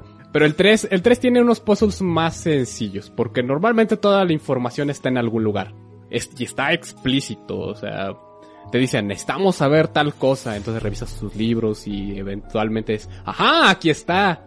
Y lo, y lo metes en el lugar donde, donde lo requieres en la máquina y hace clic y dices, ah, perfecto, estaba en el libro, estaba estaba en lo que me contó tal persona. Es, es un poquito más así el, Drácula 3. No es tanto de que tengas que hacer la ingeniería inversa a un mecanismo, es más acerca de buscar información y, y, tiene mucho sentido porque no es un ingeniero, no es un matemático el, el que está haciendo esta búsqueda, es, es alguien que está un poquito más eh, educado en el asunto de, de filosofía y letras. Inclusive lo mandan a hablado viste al, al, tipo porque sabe hablar varios idiomas. O sea, es un poquito más de leer. Semna, me habías contado que sí jugaste por ahí uno. ¿Qué opinas? Jugué Drácula 1. Así que solo puedo hablar por lo que jugué de, del primer juego. Cuando dijiste que lo ibas a traer al podcast, dije, ¿sabes qué? Debo dejarme de, de, tonterías y ponerme a jugar los juegos de los demás. Y no solo decir de que, oh, sí, se escucha interesante, debería, algún día lo voy a probar y nunca lo termino probando. Así que me puse a jugarlo y me gustó un chingo, me gustó muchísimo. Como si escucharon el podcast pasado, dije que me gustaba muchísimo el género de puzzle. Y este juego tiene un chingo de puzzles, así que fue, me fue como en feria, o sea, parecía niño en feria con los puzzles. Me gusta muchísimo pensar en cómo resolverlos. Y más que nada, no tanto como los puzzles en sí, sino cómo tienes que usar la lógica. Es como de que, ah, te doy esta llave, pero no te digo para qué es. Y entonces dices, güey, me acuerdo que atrás había un, un lugar cerrado. Vas, pones la llave porque es el lugar donde puede que sea y no es. Tienes que buscar otro lugar y descubres que había una parte en la que no habías entrado. Eso me encanta. Me encanta muchísimo. Llegó un punto donde sí necesité una guía porque no, no encontraba un objeto que necesitaba. Tenía miedo de que, de que fuera un objeto que había dejado atrás y el juego básicamente cerró la puerta y ya no podía cruzar a ese lugar. Pero al final no, resulta que sí era un objeto que está en el escenario, nada más que está un poquito oculto. Pero, pues sí, esa fue mi experiencia con este juego, una experiencia muy grata. El juego se ve muy bien. El único pero es que primero no bajé la versión de GOG, bajé una versión de PC antigua, o sea, la, de las primeras versiones de PC. Para empezar, no se puede escalar ni resolución, ni se puede salir al, con, con Alt Tab, no te puede salir a Windows. Desde ahí vamos mal. Y cuando es momento de pasar al disco 2, el juego truena. Y entonces tuve que bajarme la versión de GOG para poderlo terminar. Pero bueno, son minucias que pasan a veces por jugar juegos viejos en hardware moderno. Pero de ahí en más es un juego que me encantó muchísimo y sí lo recomiendo si les gusta el género de puzzles y más si les gusta la época gótica victoriana. Es una pasada ese juego. En cuanto al 2, ah, me quedé con ganas de probarlo. Lo, quizá lo pruebe, Nacho me dio mucho para atrás, pero el que sin duda tengo que probarlo sí o sí es el 3 con eso de que me dijeron que las pistas te las daban en un libro y que tenías que empezar a pensar en lo que te dijeron en el libro y lo puedas relacionar dentro del juego, se me hace una mecánica muy buena, muy interesante. Y sin duda ya está en, mi lista de, de, cosas que tengo que terminar. Que quizá nunca juegue, pero pues ahí está en la lista. eso sería todo. El backlog interminable. Es una cosa que creo que me faltó comentar estos juegos no hay forma de que se les olvide un ítem, no, no se preocupen por eso, van, van a tener siempre lo que necesitan para pasarlo.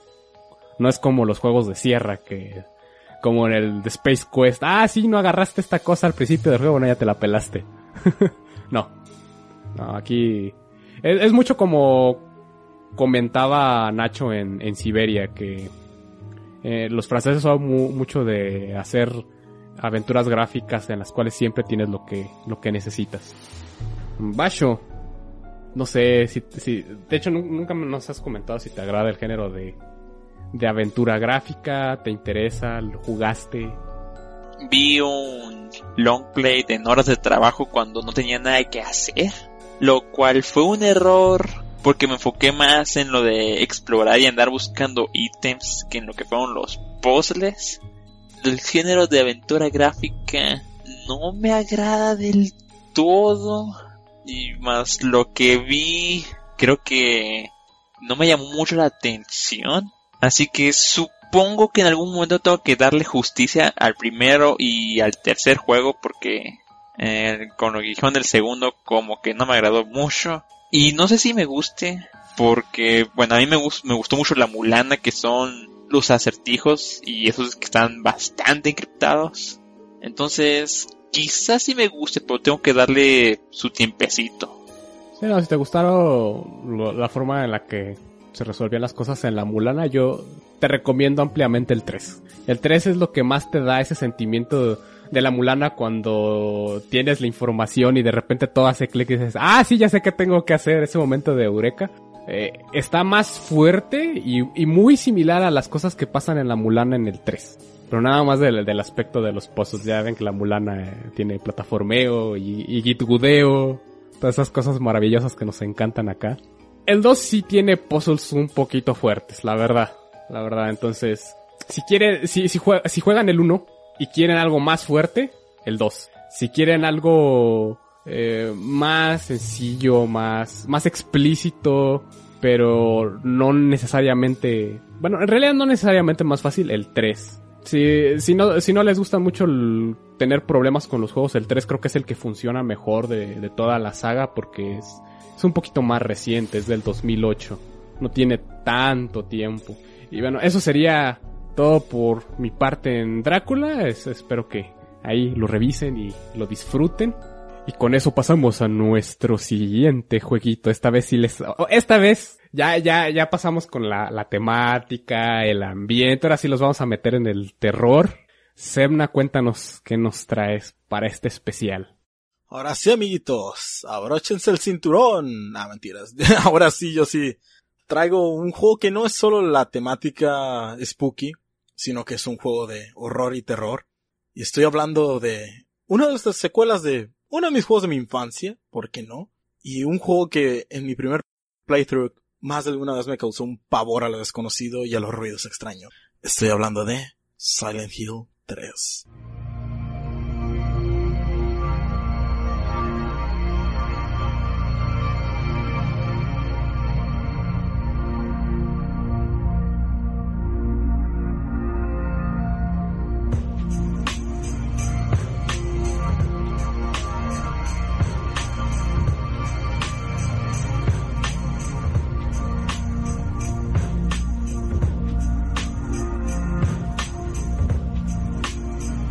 Silent Hill 3 es la tercera entrega de la saga Silent Hill, publicada por Konami para la PlayStation 2 y desarrollada por Team Silent. Fue lanzada en 2003 y actualmente hay una versión para PlayStation 3 y Xbox 360 llamada Silent Hill HD Collection, que básicamente es Silent Hill 2 y 3 en HD para la generación pasada. Son algo genial, pero que no los engañe, esa colección es una puta mierda.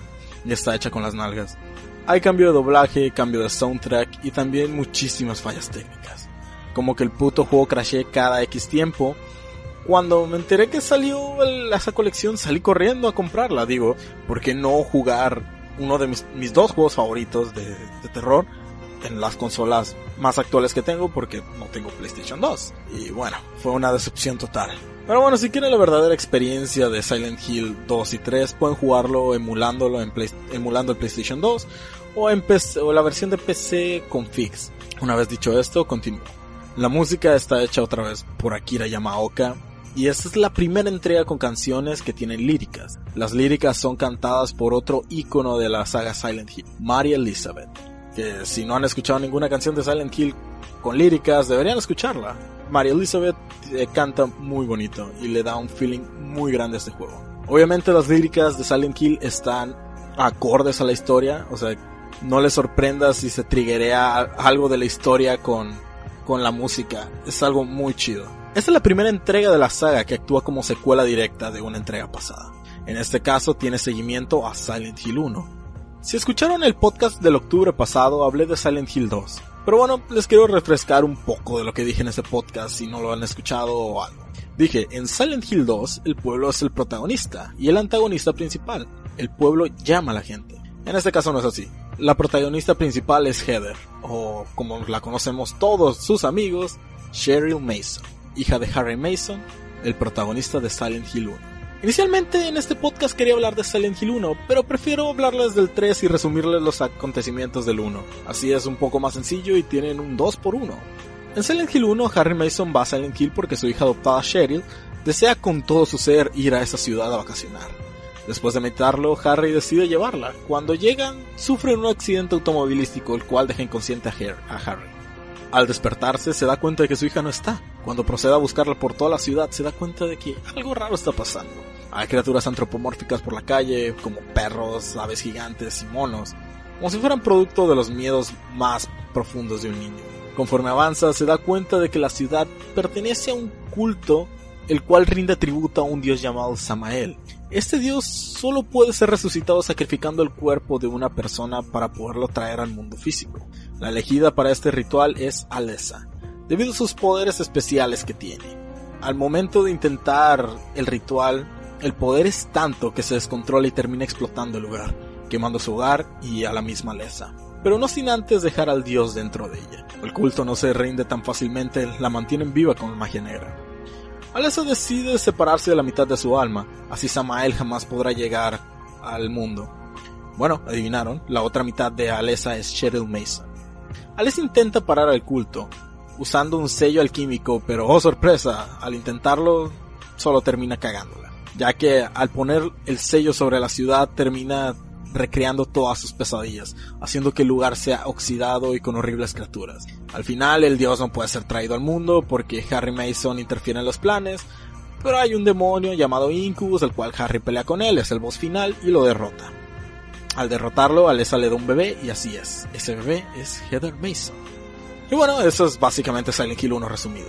Obviamente es mucho más complicado de lo que acabo de decir, es mucho más profundo el enterarte de todo por notas entenderlo más a fondo, pero esto es un pequeño resumen. Mucha información por procesar, ¿verdad? Bueno, eso fue Silent Hill 1. Daba por un podcast, pero mejor traerles ese paquetazo por. Como explicaba, el culto no se rinde fácilmente. Así que Harry y Heather huyen por todo el país intentando encontrar la paz, pero sin ningún éxito. El juego inicia con Heather en un centro comercial, un lugar normal para un adolescente que solo quiere pasar el rato, pero de pronto siente algo muy raro. Que alguien la sigue, hasta se decide a confrontarlo para descubrir que efectivamente alguien le había pedido que la siguiera.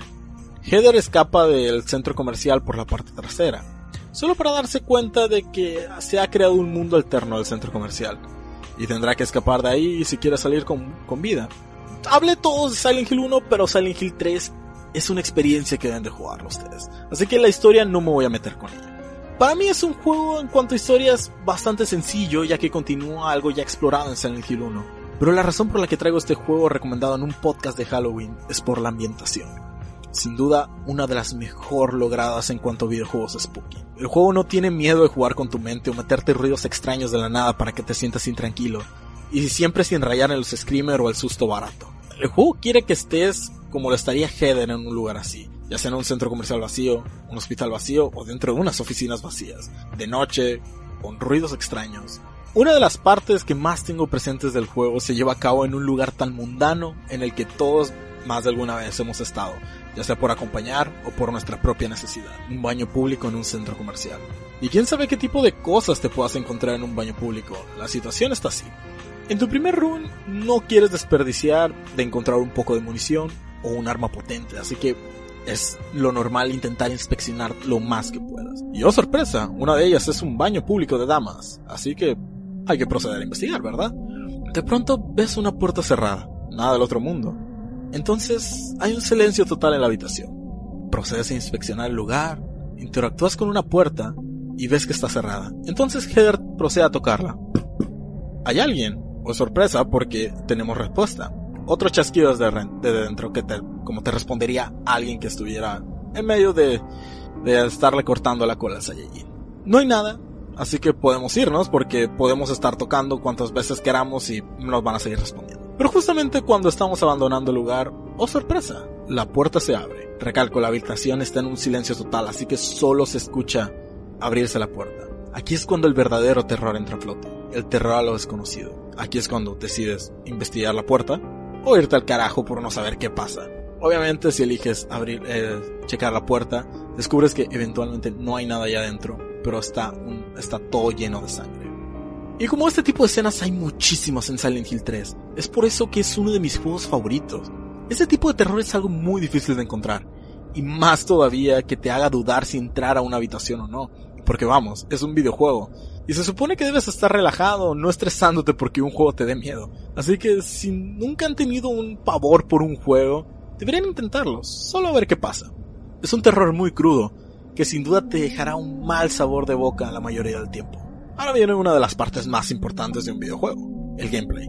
El juego, como en entregas pasadas, nos, nos ofrece una cámara semifija, muy diferente a Resident Evil, ya que Resident Evil es una cámara fija, y si es que presionamos el trigger izquierdo podemos moverlo un poco a voluntad. Más bien se pone atrás de tu personaje y la empieza a seguir.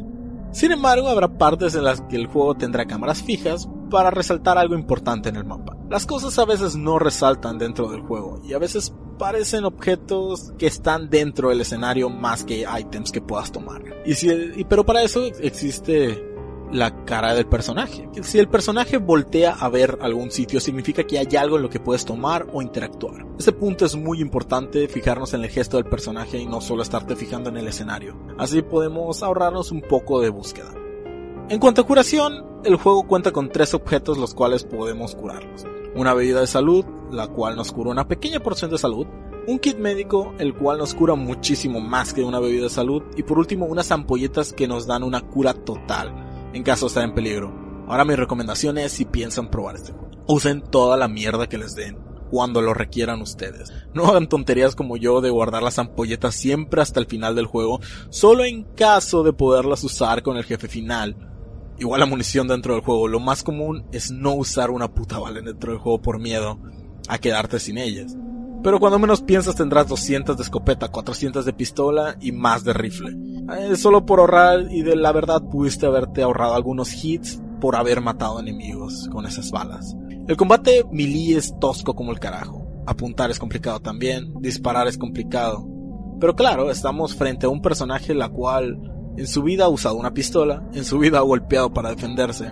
Así que el juego toma esto a su favor. ¿O creen que ustedes pelearían mejor por su vida contra criaturas que son tu más grande miedo? Silent Hill hace algo muy genial, y es algo que los juegos de terror, entre comillas, actuales no usan. Que es que tengas las armas suficientes para defenderte, pero tengas el pavor de enfrentarte a tus enemigos. Que prefieras mil veces correr antes que enfrentarte a dos enfermeras que se mueven de manera errática y hacen sonidos horribles cuando se mueven.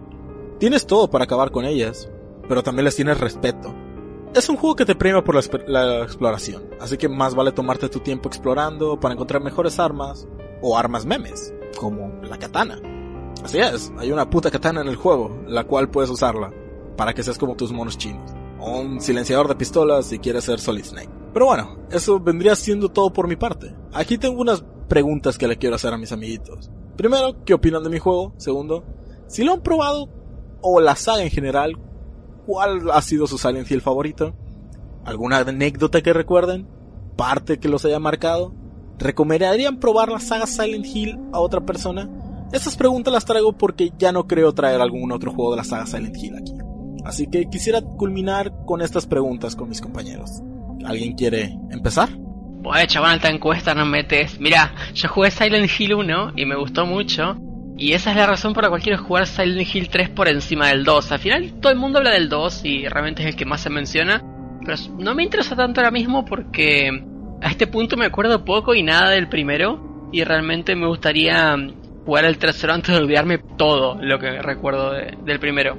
Así que por esa razón es el que está con más prioridad en mi lista y también es la razón por la cual no lo jugué para el podcast porque tengo ganas de jugarlo a mi ritmo, tranquilo, cuando tenga ganas y realmente ahora mismo no tengo muchas ganas de ese tipo de juego. Pero, pero sí realmente lo voy a jugar, ya sea mañana o dentro de un año, lo voy a jugar porque me interesa muchísimo y ya después de ese seguro también juegue el 2 y algún otro que esté disponible en PC o, o sea emulable. Por lo que he visto y conozco del juego, pues sí, la verdad que en esa época ya era un poquito más común lo que era el terror psicológico, no como en la época del Play 1, al menos en consola, que pues era más todo terror estilo Resident Evil con elementos como vampiros o zombies y nada más y no se metían en lo que era lo psicológico.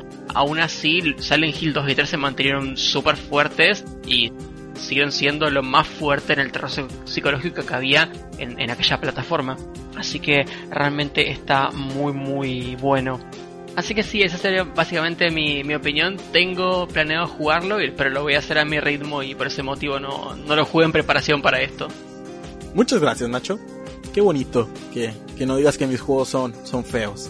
Así que, Basho, ¿qué piensas de mi juego? ¿Los has probado? Nunca en mi vida he jugado ningún Silent Hill. No me llama la atención. No creo jugar alguno en un tiempo próximo. Sí he escuchado que, oh sí, es un buen juego. Me gusta este por este. Que el puzzle del piano no sé qué. Pero simplemente son los que no me atraen. Sé que tendría que probarlos. Pero ni siquiera tengo ganas de probarlos. Así que... So sorry, Semna. Ah, it's okay, mate. No son para todo el mundo los jueguitos spooky. Y por último, el NX. ¿Qué es lo que piensas acerca de, mis jueguitos? A, a mí me gusta mucho Silent Hill. Es un juego, yo lo considero un juego muy comfy a pesar de que es de terror. Posiblemente tiene que ver con la forma en la cual los empecé a, jugar. Los jugué, los jugué con, con otros dos amigos. Uno de ellos lo trajimos a huevo a, que lo jugara. Es de esas personas que no les gusta el terror en lo absoluto, no quieren saber nada del terror. Bueno, lo encerramos en un cuarto y nos pusimos a jugar Silent Hill. Sin preguntarle y sin avisarle. Fue divertidísimo, debo, de, debo de añadir eso, sobre todo por sus reacciones que siempre estaba tapado con una almohada. En cuanto al... Se me hace una lástima también que Silent Hill sea una saga que esté muerta por el momento, está tan, tan muerta como casi todo lo que tiene Konami entre sus, entre sus IPs. Eh, también se me hizo una lástima, esas ediciones HD son deplorables, inclusive yo no sé por qué no le dieron los juegos a Blue Point, que son los que hacen los, los remasters chiditos, el remaster de Metal Gear, el de Shadow of the Colossus, el de Uncharted, esos los hicieron Blue Point y les, que, y les quedaron chidísimos, corren 60 frames per second, alta fidelidad, exactamente el mismo juego que jugaste tu PlayStation 2, pero a 60 frames en, en HD. No sé por qué no se los dieron, realmente hicieron un trabajo horrible con, con ese... E inclusive la cosa que hizo el director de, de, esos, de esos remasters que inclusive modificó el diálogo y el voice acting se me hizo una cosa deplorable, una falta de respeto a la, franquicia en realidad. Y yo les recomendaría que lo jugaran en Si tienen una PC, eh, la versión de PC con los fix, si, si les funciona, es la mejor forma, pero nada, nada supera PlayStation 2 en un CRT. Es la primera, la primera vez lo, lo experimenté así y, realmente es bueno. Voy, voy a entrar más en detalle en eso cuando Nacho comente su juego porque hay un setting muy similar con el, con el juego de, de Nacho. Y en cuanto a los Silent Hill, posiblemente mi favorito es el 1. El 2 está, está muy chido y el 3 tiene unas partes que están que, que, que, son, que son totalmente hermosas en cuanto a la ambientación y al terror. El parque, el parque posiblemente es mi parte favorita del 3. Pocas cosas superan a eso. Hay personas a las que les gusta el 4 y hay muchas personas que realmente tienen una crítica muy fuerte con el 4. Creo que el 4 se tiene que jugar en un momento muy específico de tu vida para que haga clic contigo. Eh, posiblemente si alguien, si alguien habla del 4 en el futuro sea yo. Pero bueno, es, esa es mi opinión acerca de los, de los Silent Hill. A mí me gustan bastante, es un, es un, buen, un buen juego de, de horror psicológico. Muchísimas gracias, chabón, por compartirnos. Silent Hill 4, siendo un pequeño paréntesis, es un juegazo. Si lo quieren probar, si de verdad como que nunca le han dado, si son fan de la saga y nunca han querido probar el 4 por X o Y porque lo vean muy diferente, aquí les va un pro tip y que les va a funcionar un chingo. No piensen que el juego es un Silent Hill. El juego no es un Silent Hill. Tiene cosas de Silent Hill porque los desarrolladores pensaron que iba a vender mucho más el juego si se llamaba Silent Hill 4. Pero el juego originalmente se iba a llamar The Room. Así que si lo juegan muy distante de eso, es un juegazo. Y es un juego que me encanta a mí también. Estaría muy chido que alguien más lo trajera. Pero bueno, ya, terminando, porque ya lo hice muy larga. Yo diré que este es de mis Silent Hill favoritos. Pero yo creo que el 2 sigue siendo mi favorito. Y acerca del si lo recomiendo Silent Hill o no. Yo sí lo recomiendo. Al carajo, o sea, si les gusta el terror, si les gustan las películas de terror es más, si les gustan, no sé, cualquier cosa que tenga que ver con terror, este juego es para ustedes. O sea, les va a encantar, no hay por qué, no tiene por qué decepcionarlos. Pero algo curioso, o sea, digo que el 2 es mi favorito, pero Silent Hill 3 para mí es el mejor de la saga con diferencia. Sin duda, uno de los juegos en los cuales quedarás en uno de mis juegos favoritos, no tan arriba del 2, pero sí un poquito más abajo. Sin embargo, es el mejor de la saga. Por su ambientación terrorífica que llegó a hacerme apagar la consola más de una vez, porque yo soy un miedoso. Es algo que nunca he comentado. Soy un miedoso de primera, pero me encantan los juegos de terror. También los invito a darle una checada a Silent Hill 1 si quieren la experiencia completa de Silent Hill 3. Además, si les gusta el terror y horror crudo, no lo pueden perder. Y eso sería todo por mi parte. Espero que con esto se haya notado un poco del aprecio que le tengo a este juego y a la saga. Y no puedo cansarme de recomendarlo si son amantes del terror. Aunque para este punto si eres fan de este tipo de género ya lo habrás jugado. Pero si alguien lo rejuega por escuchar esto, estoy más que satisfecho. Muchas gracias por el jueguito de terror, Semna. Y si ustedes creen que esto había terminado, no. Esto va a seguir así. El, terror no ha acabado, el terror va a seguir. Nacho, ¿qué nos tienes para el podcast? Chabón, el trenecito del terror no para. El año pasado decidí traerles Clock Tower, que es probablemente mi juego de terror favorito. Y en aquella vez les comenté que no empecé en la saga Clock Tower con aquel juego. Empecé con el juego que les voy a traer hoy, que es Haunting Ground.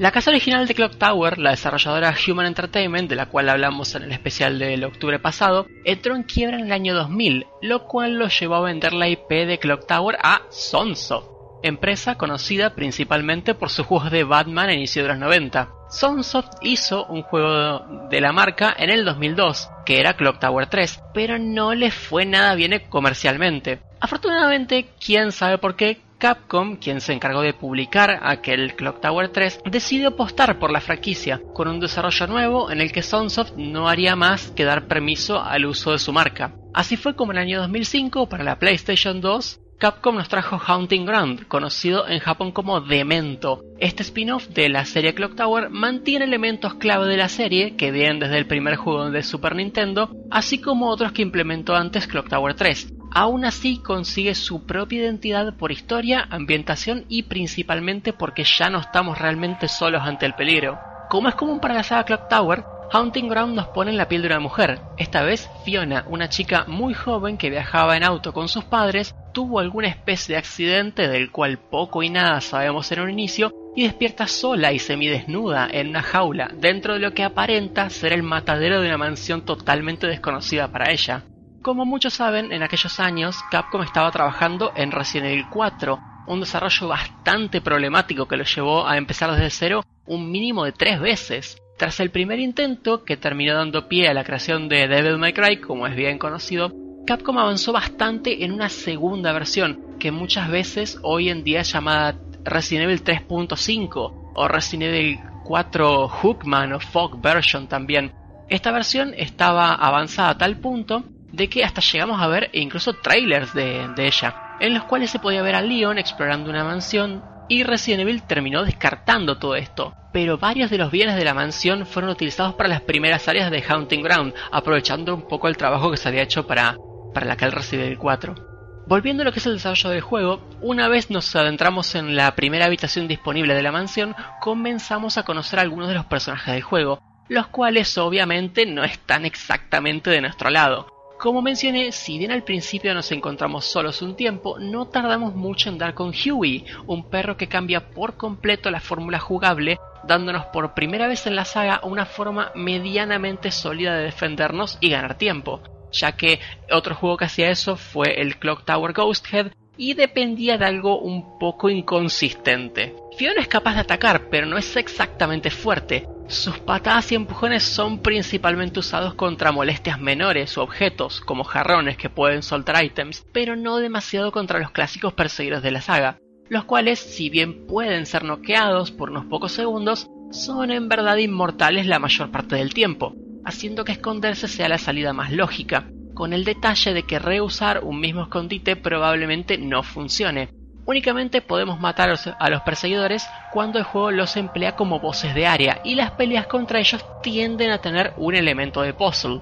Los ataques de Fiona previamente mencionados, así como su capacidad de correr, dependen de su aguante, por lo cual debemos ser cuidadosos al respecto. Existe otra estadística también oculta que es el pánico, el cual aumenta cuando estamos ante algún peligro, somos atacados o inspeccionamos algo poco placentero, como una mancha de sangre. Si el pánico llega a su máximo, perdemos control casi total sobre el personaje, que empezará a correr sin parar hasta calmarse, lo cual regresa el pánico al valor mínimo. Durante el estado de pánico es posible tropezarse, lo cual le da al perseguidor la posibilidad de matarnos instantáneamente. Otro motivo más por el cual enfrentarse a ellos no es exactamente una buena idea. Huey el perro también tiene sus propias acciones y su propio aguante, que disminuye cuando lo golpean, al punto de que puede quedar tirado en el suelo por un buen tiempo hasta recuperarse. Algo muy interesante de Huey es que se comporta como un perro de verdad, y muchas veces no le hará caso a Fiona, especialmente en un inicio, cuando apenas se conocen. Las acciones del perro se definen con el stick derecho, y podemos usarlo para buscar ítems ocultos o atacar perseguidores así como también felicitarlo o retarlo cuando es o no obediente. Estos últimos comandos son los que ayudan a educar al perro y un buen uso de ellos colabora a que Huey sea más fácil de controlar. Por otro lado, si lo golpeamos o maltratamos de otras formas, como dándole algún tipo de comida que le desagrada, se volverá más desobediente e incluso puede llegar a atacarnos si lo llevamos a un extremo. Muchas veces es necesario completar puzzles para avanzar en el juego y por lo general son todos algo simples y de bastante calidad, aunque haya unos pocos algo confusos. No todos dependen del uso de un ítem en el lugar correcto, algunas veces es incluso necesario trabajar en conjunto con Huey y usar un poco la cabeza para completarlos. Además de los ítems clave para puzzles, hay también otros tipos, como he estado mencionando.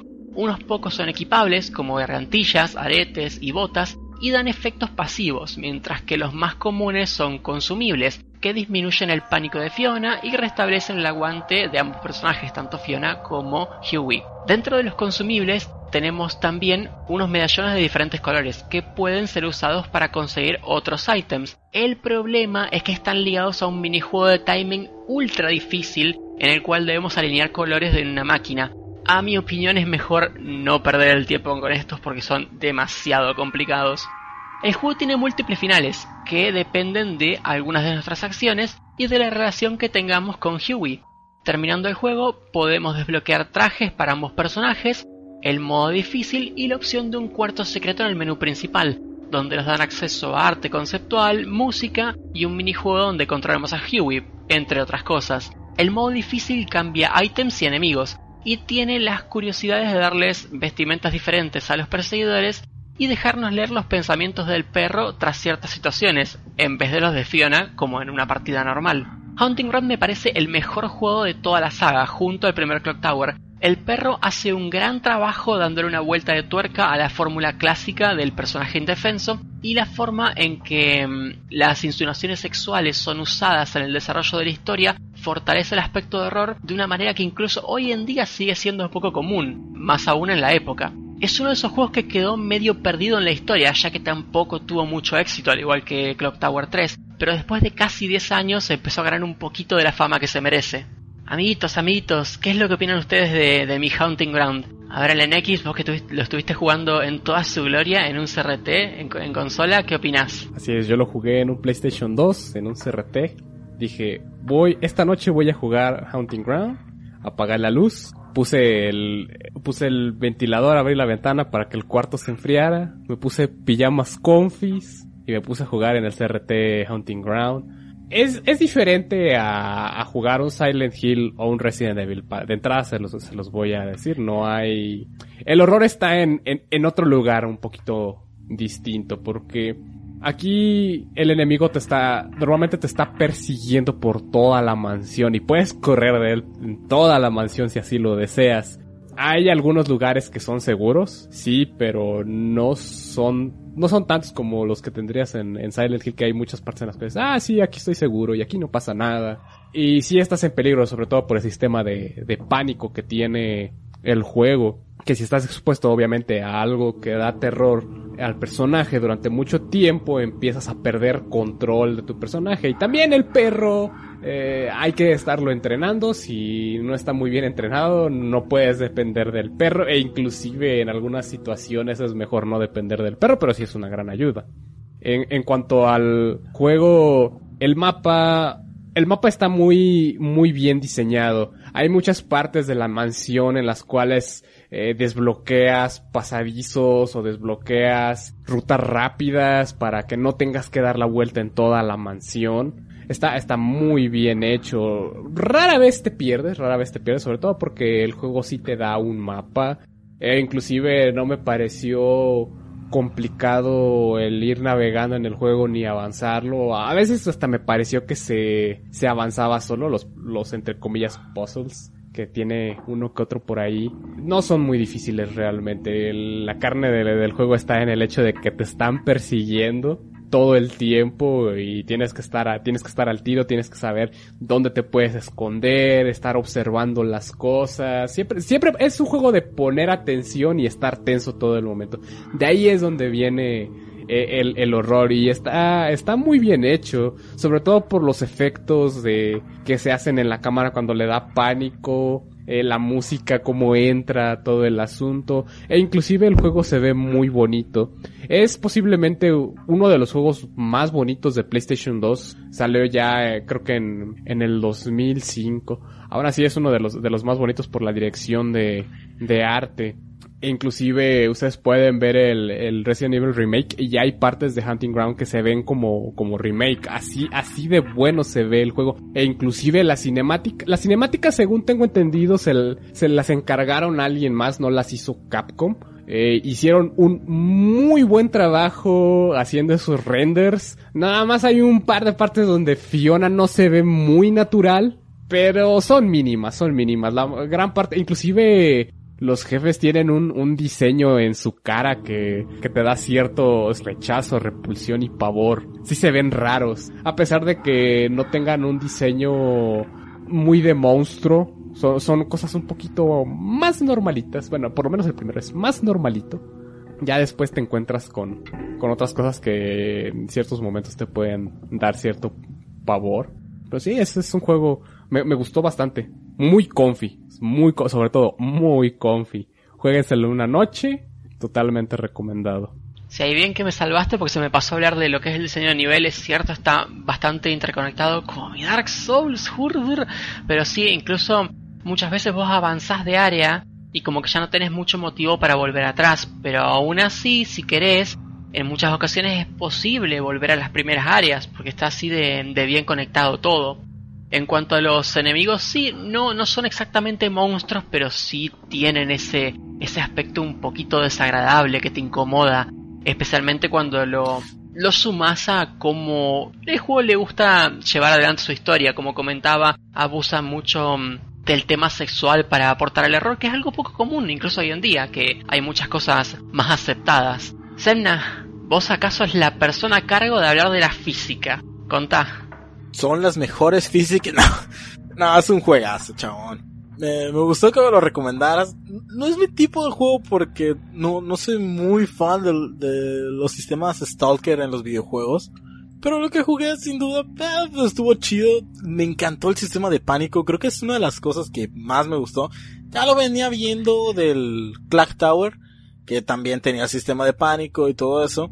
Pero creo que se ve mucho más impactante eh, cuando Fiona entra en pánico que corre y se puede empezar a tropezar. Porque digo, ¿qué, qué persona normal no lo estaría persiguiendo un tipo de dos metros queriéndolo violar y no empezarte a tropezar con cosas por el puto terror? En cuanto a lo sexual, creo que es un punto muy positivo. O sea, aquí es cuando Anita se nos avienta al cuello. Pero siento que es un horror muy humano, por así decirlo. Un horror que lo podemos tener prácticamente en cualquier parte del mundo, en cualquier hora, y se me hace muy bien llevado, no, no, no a un extremo muy, muy crudo, pero sí algo muy, muy bien hecho. Y en sí el perro me gustó la mecánica del perro, que lo puedes, lo puedes regañar, lo puedes decir, muy bien hecho, Huey. O si quieres pegarle al animal puedes y no te llega peta por eso.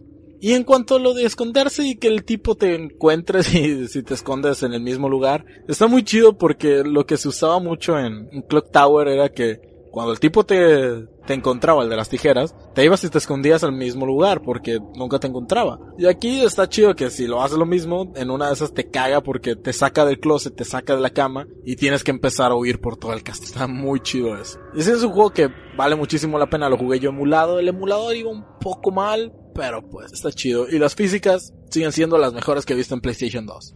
Ahí está, un par de comentarios lo que aportó Semna. Si lo quieren emular, usan una de las versiones de dev del emulador de Play 2, este PCSX2, no recuerdo cómo se llama. Usa alguna de la versión de, de dev, que este punto son 1.5. En cuanto a los escondites, en, en Clock Tower sí te descubren, el primero hablo, sí te descubren por usar un escondite múltiples veces, al igual que en el segundo, pero tanto en el primero como en el segundo hay ciertos escondites contados que funcionan el 100% de las veces. En Hunting Ground esto no existe. Y sumado, te puedes esconder agachándote simplemente en algún lugar con sombra que no se vea del todo bien. Entonces no necesariamente tiene que ser un escondite para que te puedas esconder. Si encontrás algún bordecito o alguna sombra, también te puedes agachar ahí. Y es probable, es menos probable, pero es probable que no te vean. Sacando otra vez un poco el tema de lo sexual, curioso que tanto tu juego como el mío usen el tema del terror, especialmente hacia la mujer, porque los monstruos de Silent Hill 3 todos parecen penes. Y acá la idea es como ir persiguiendo esta mina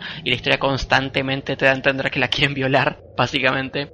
Así que sí, sí es algo bastante interesante. Bash, ¿vos qué, qué has visto? ¿Qué opinás? ¿Te interesa? Si no, etcétera. Mm, Todo lo que vi fue el stream que hiciste y eso que no lo vi todo porque una parte me fue a cenar. Lo que tengo que comentar es de que después de haber visto el stream, investigué un poco más. Entonces me topé el... No me acuerdo cuán número de veces Fiona puede morir. En una de ellas creo que el tipo gordo la, la atrapa y la mata y luego sale una pantalla de como que game over y se escuchan unos ruiditos que te dan a entender qué está pasando y dices, oh man, ¿de cuando abrió una pestaña en RedTube? Así que sí, está un tanto heavy las situaciones sexuales y... Eh, sí, es un tanto creepy. Y otra cosa que mencionar es el traje de rana mil de 10.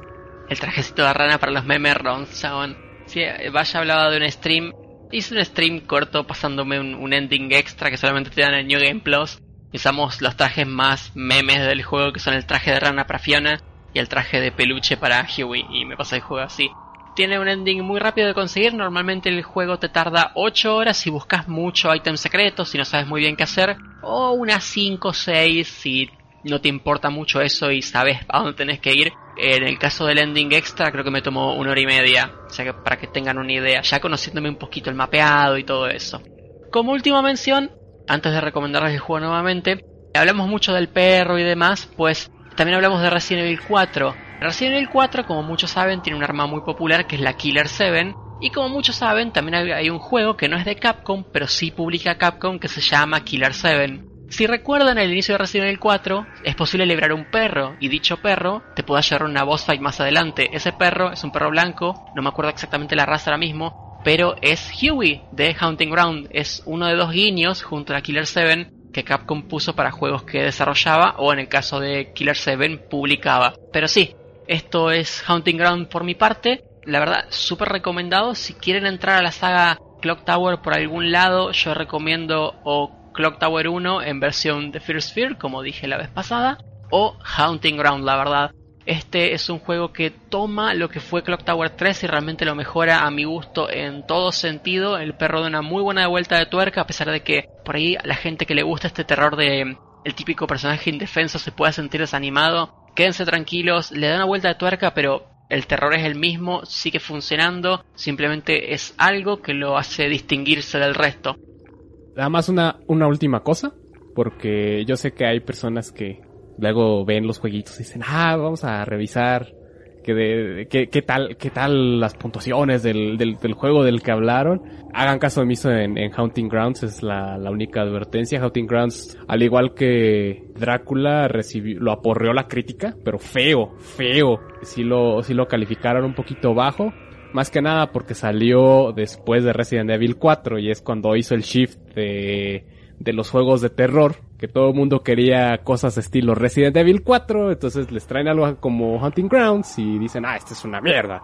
Pero no, señores, no es una mierda, es, es un juego muy bueno, es un juego de culto e inclusive es un juego que, con el que ejemplifican eh, la relación entre la sexualidad y el terror. Hay, es, hay bastantes ensayos acerca de, de ello, muy interesantes. Y pues con eso, señores, terminamos nuestra sección principal de jueguitos de terror.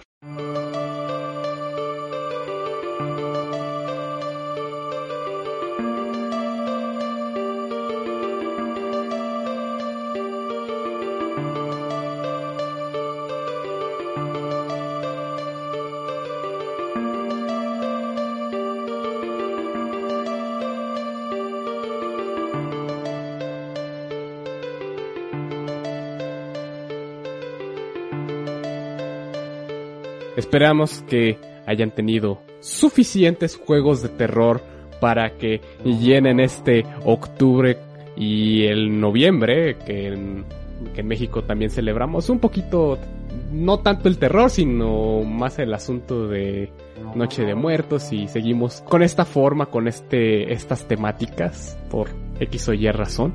Y también les recordamos que pueden descargar nuestro podcast en iBox. y ya tenemos listado en iTunes, se pueden suscribir para que no se pierdan ningún episodio de Fundamentalistas del Autismo. Y también nos gustaría que nos comenten sus juegos favoritos del mes del terror, ya sea con temática del terror, ya sean ambientales o survival horror, alguno que quieran compartir con mucho gusto lo, leemos y esperamos que nos muestren alguna joyita oculta por ahí. Hay bastantes juegos de terror. Y esto ha sido todo por Fundamentalistas del Autismo. Hasta la próxima. ¡Chau! ¡Nos vemos! ¡Chau! ¡Nos vemos!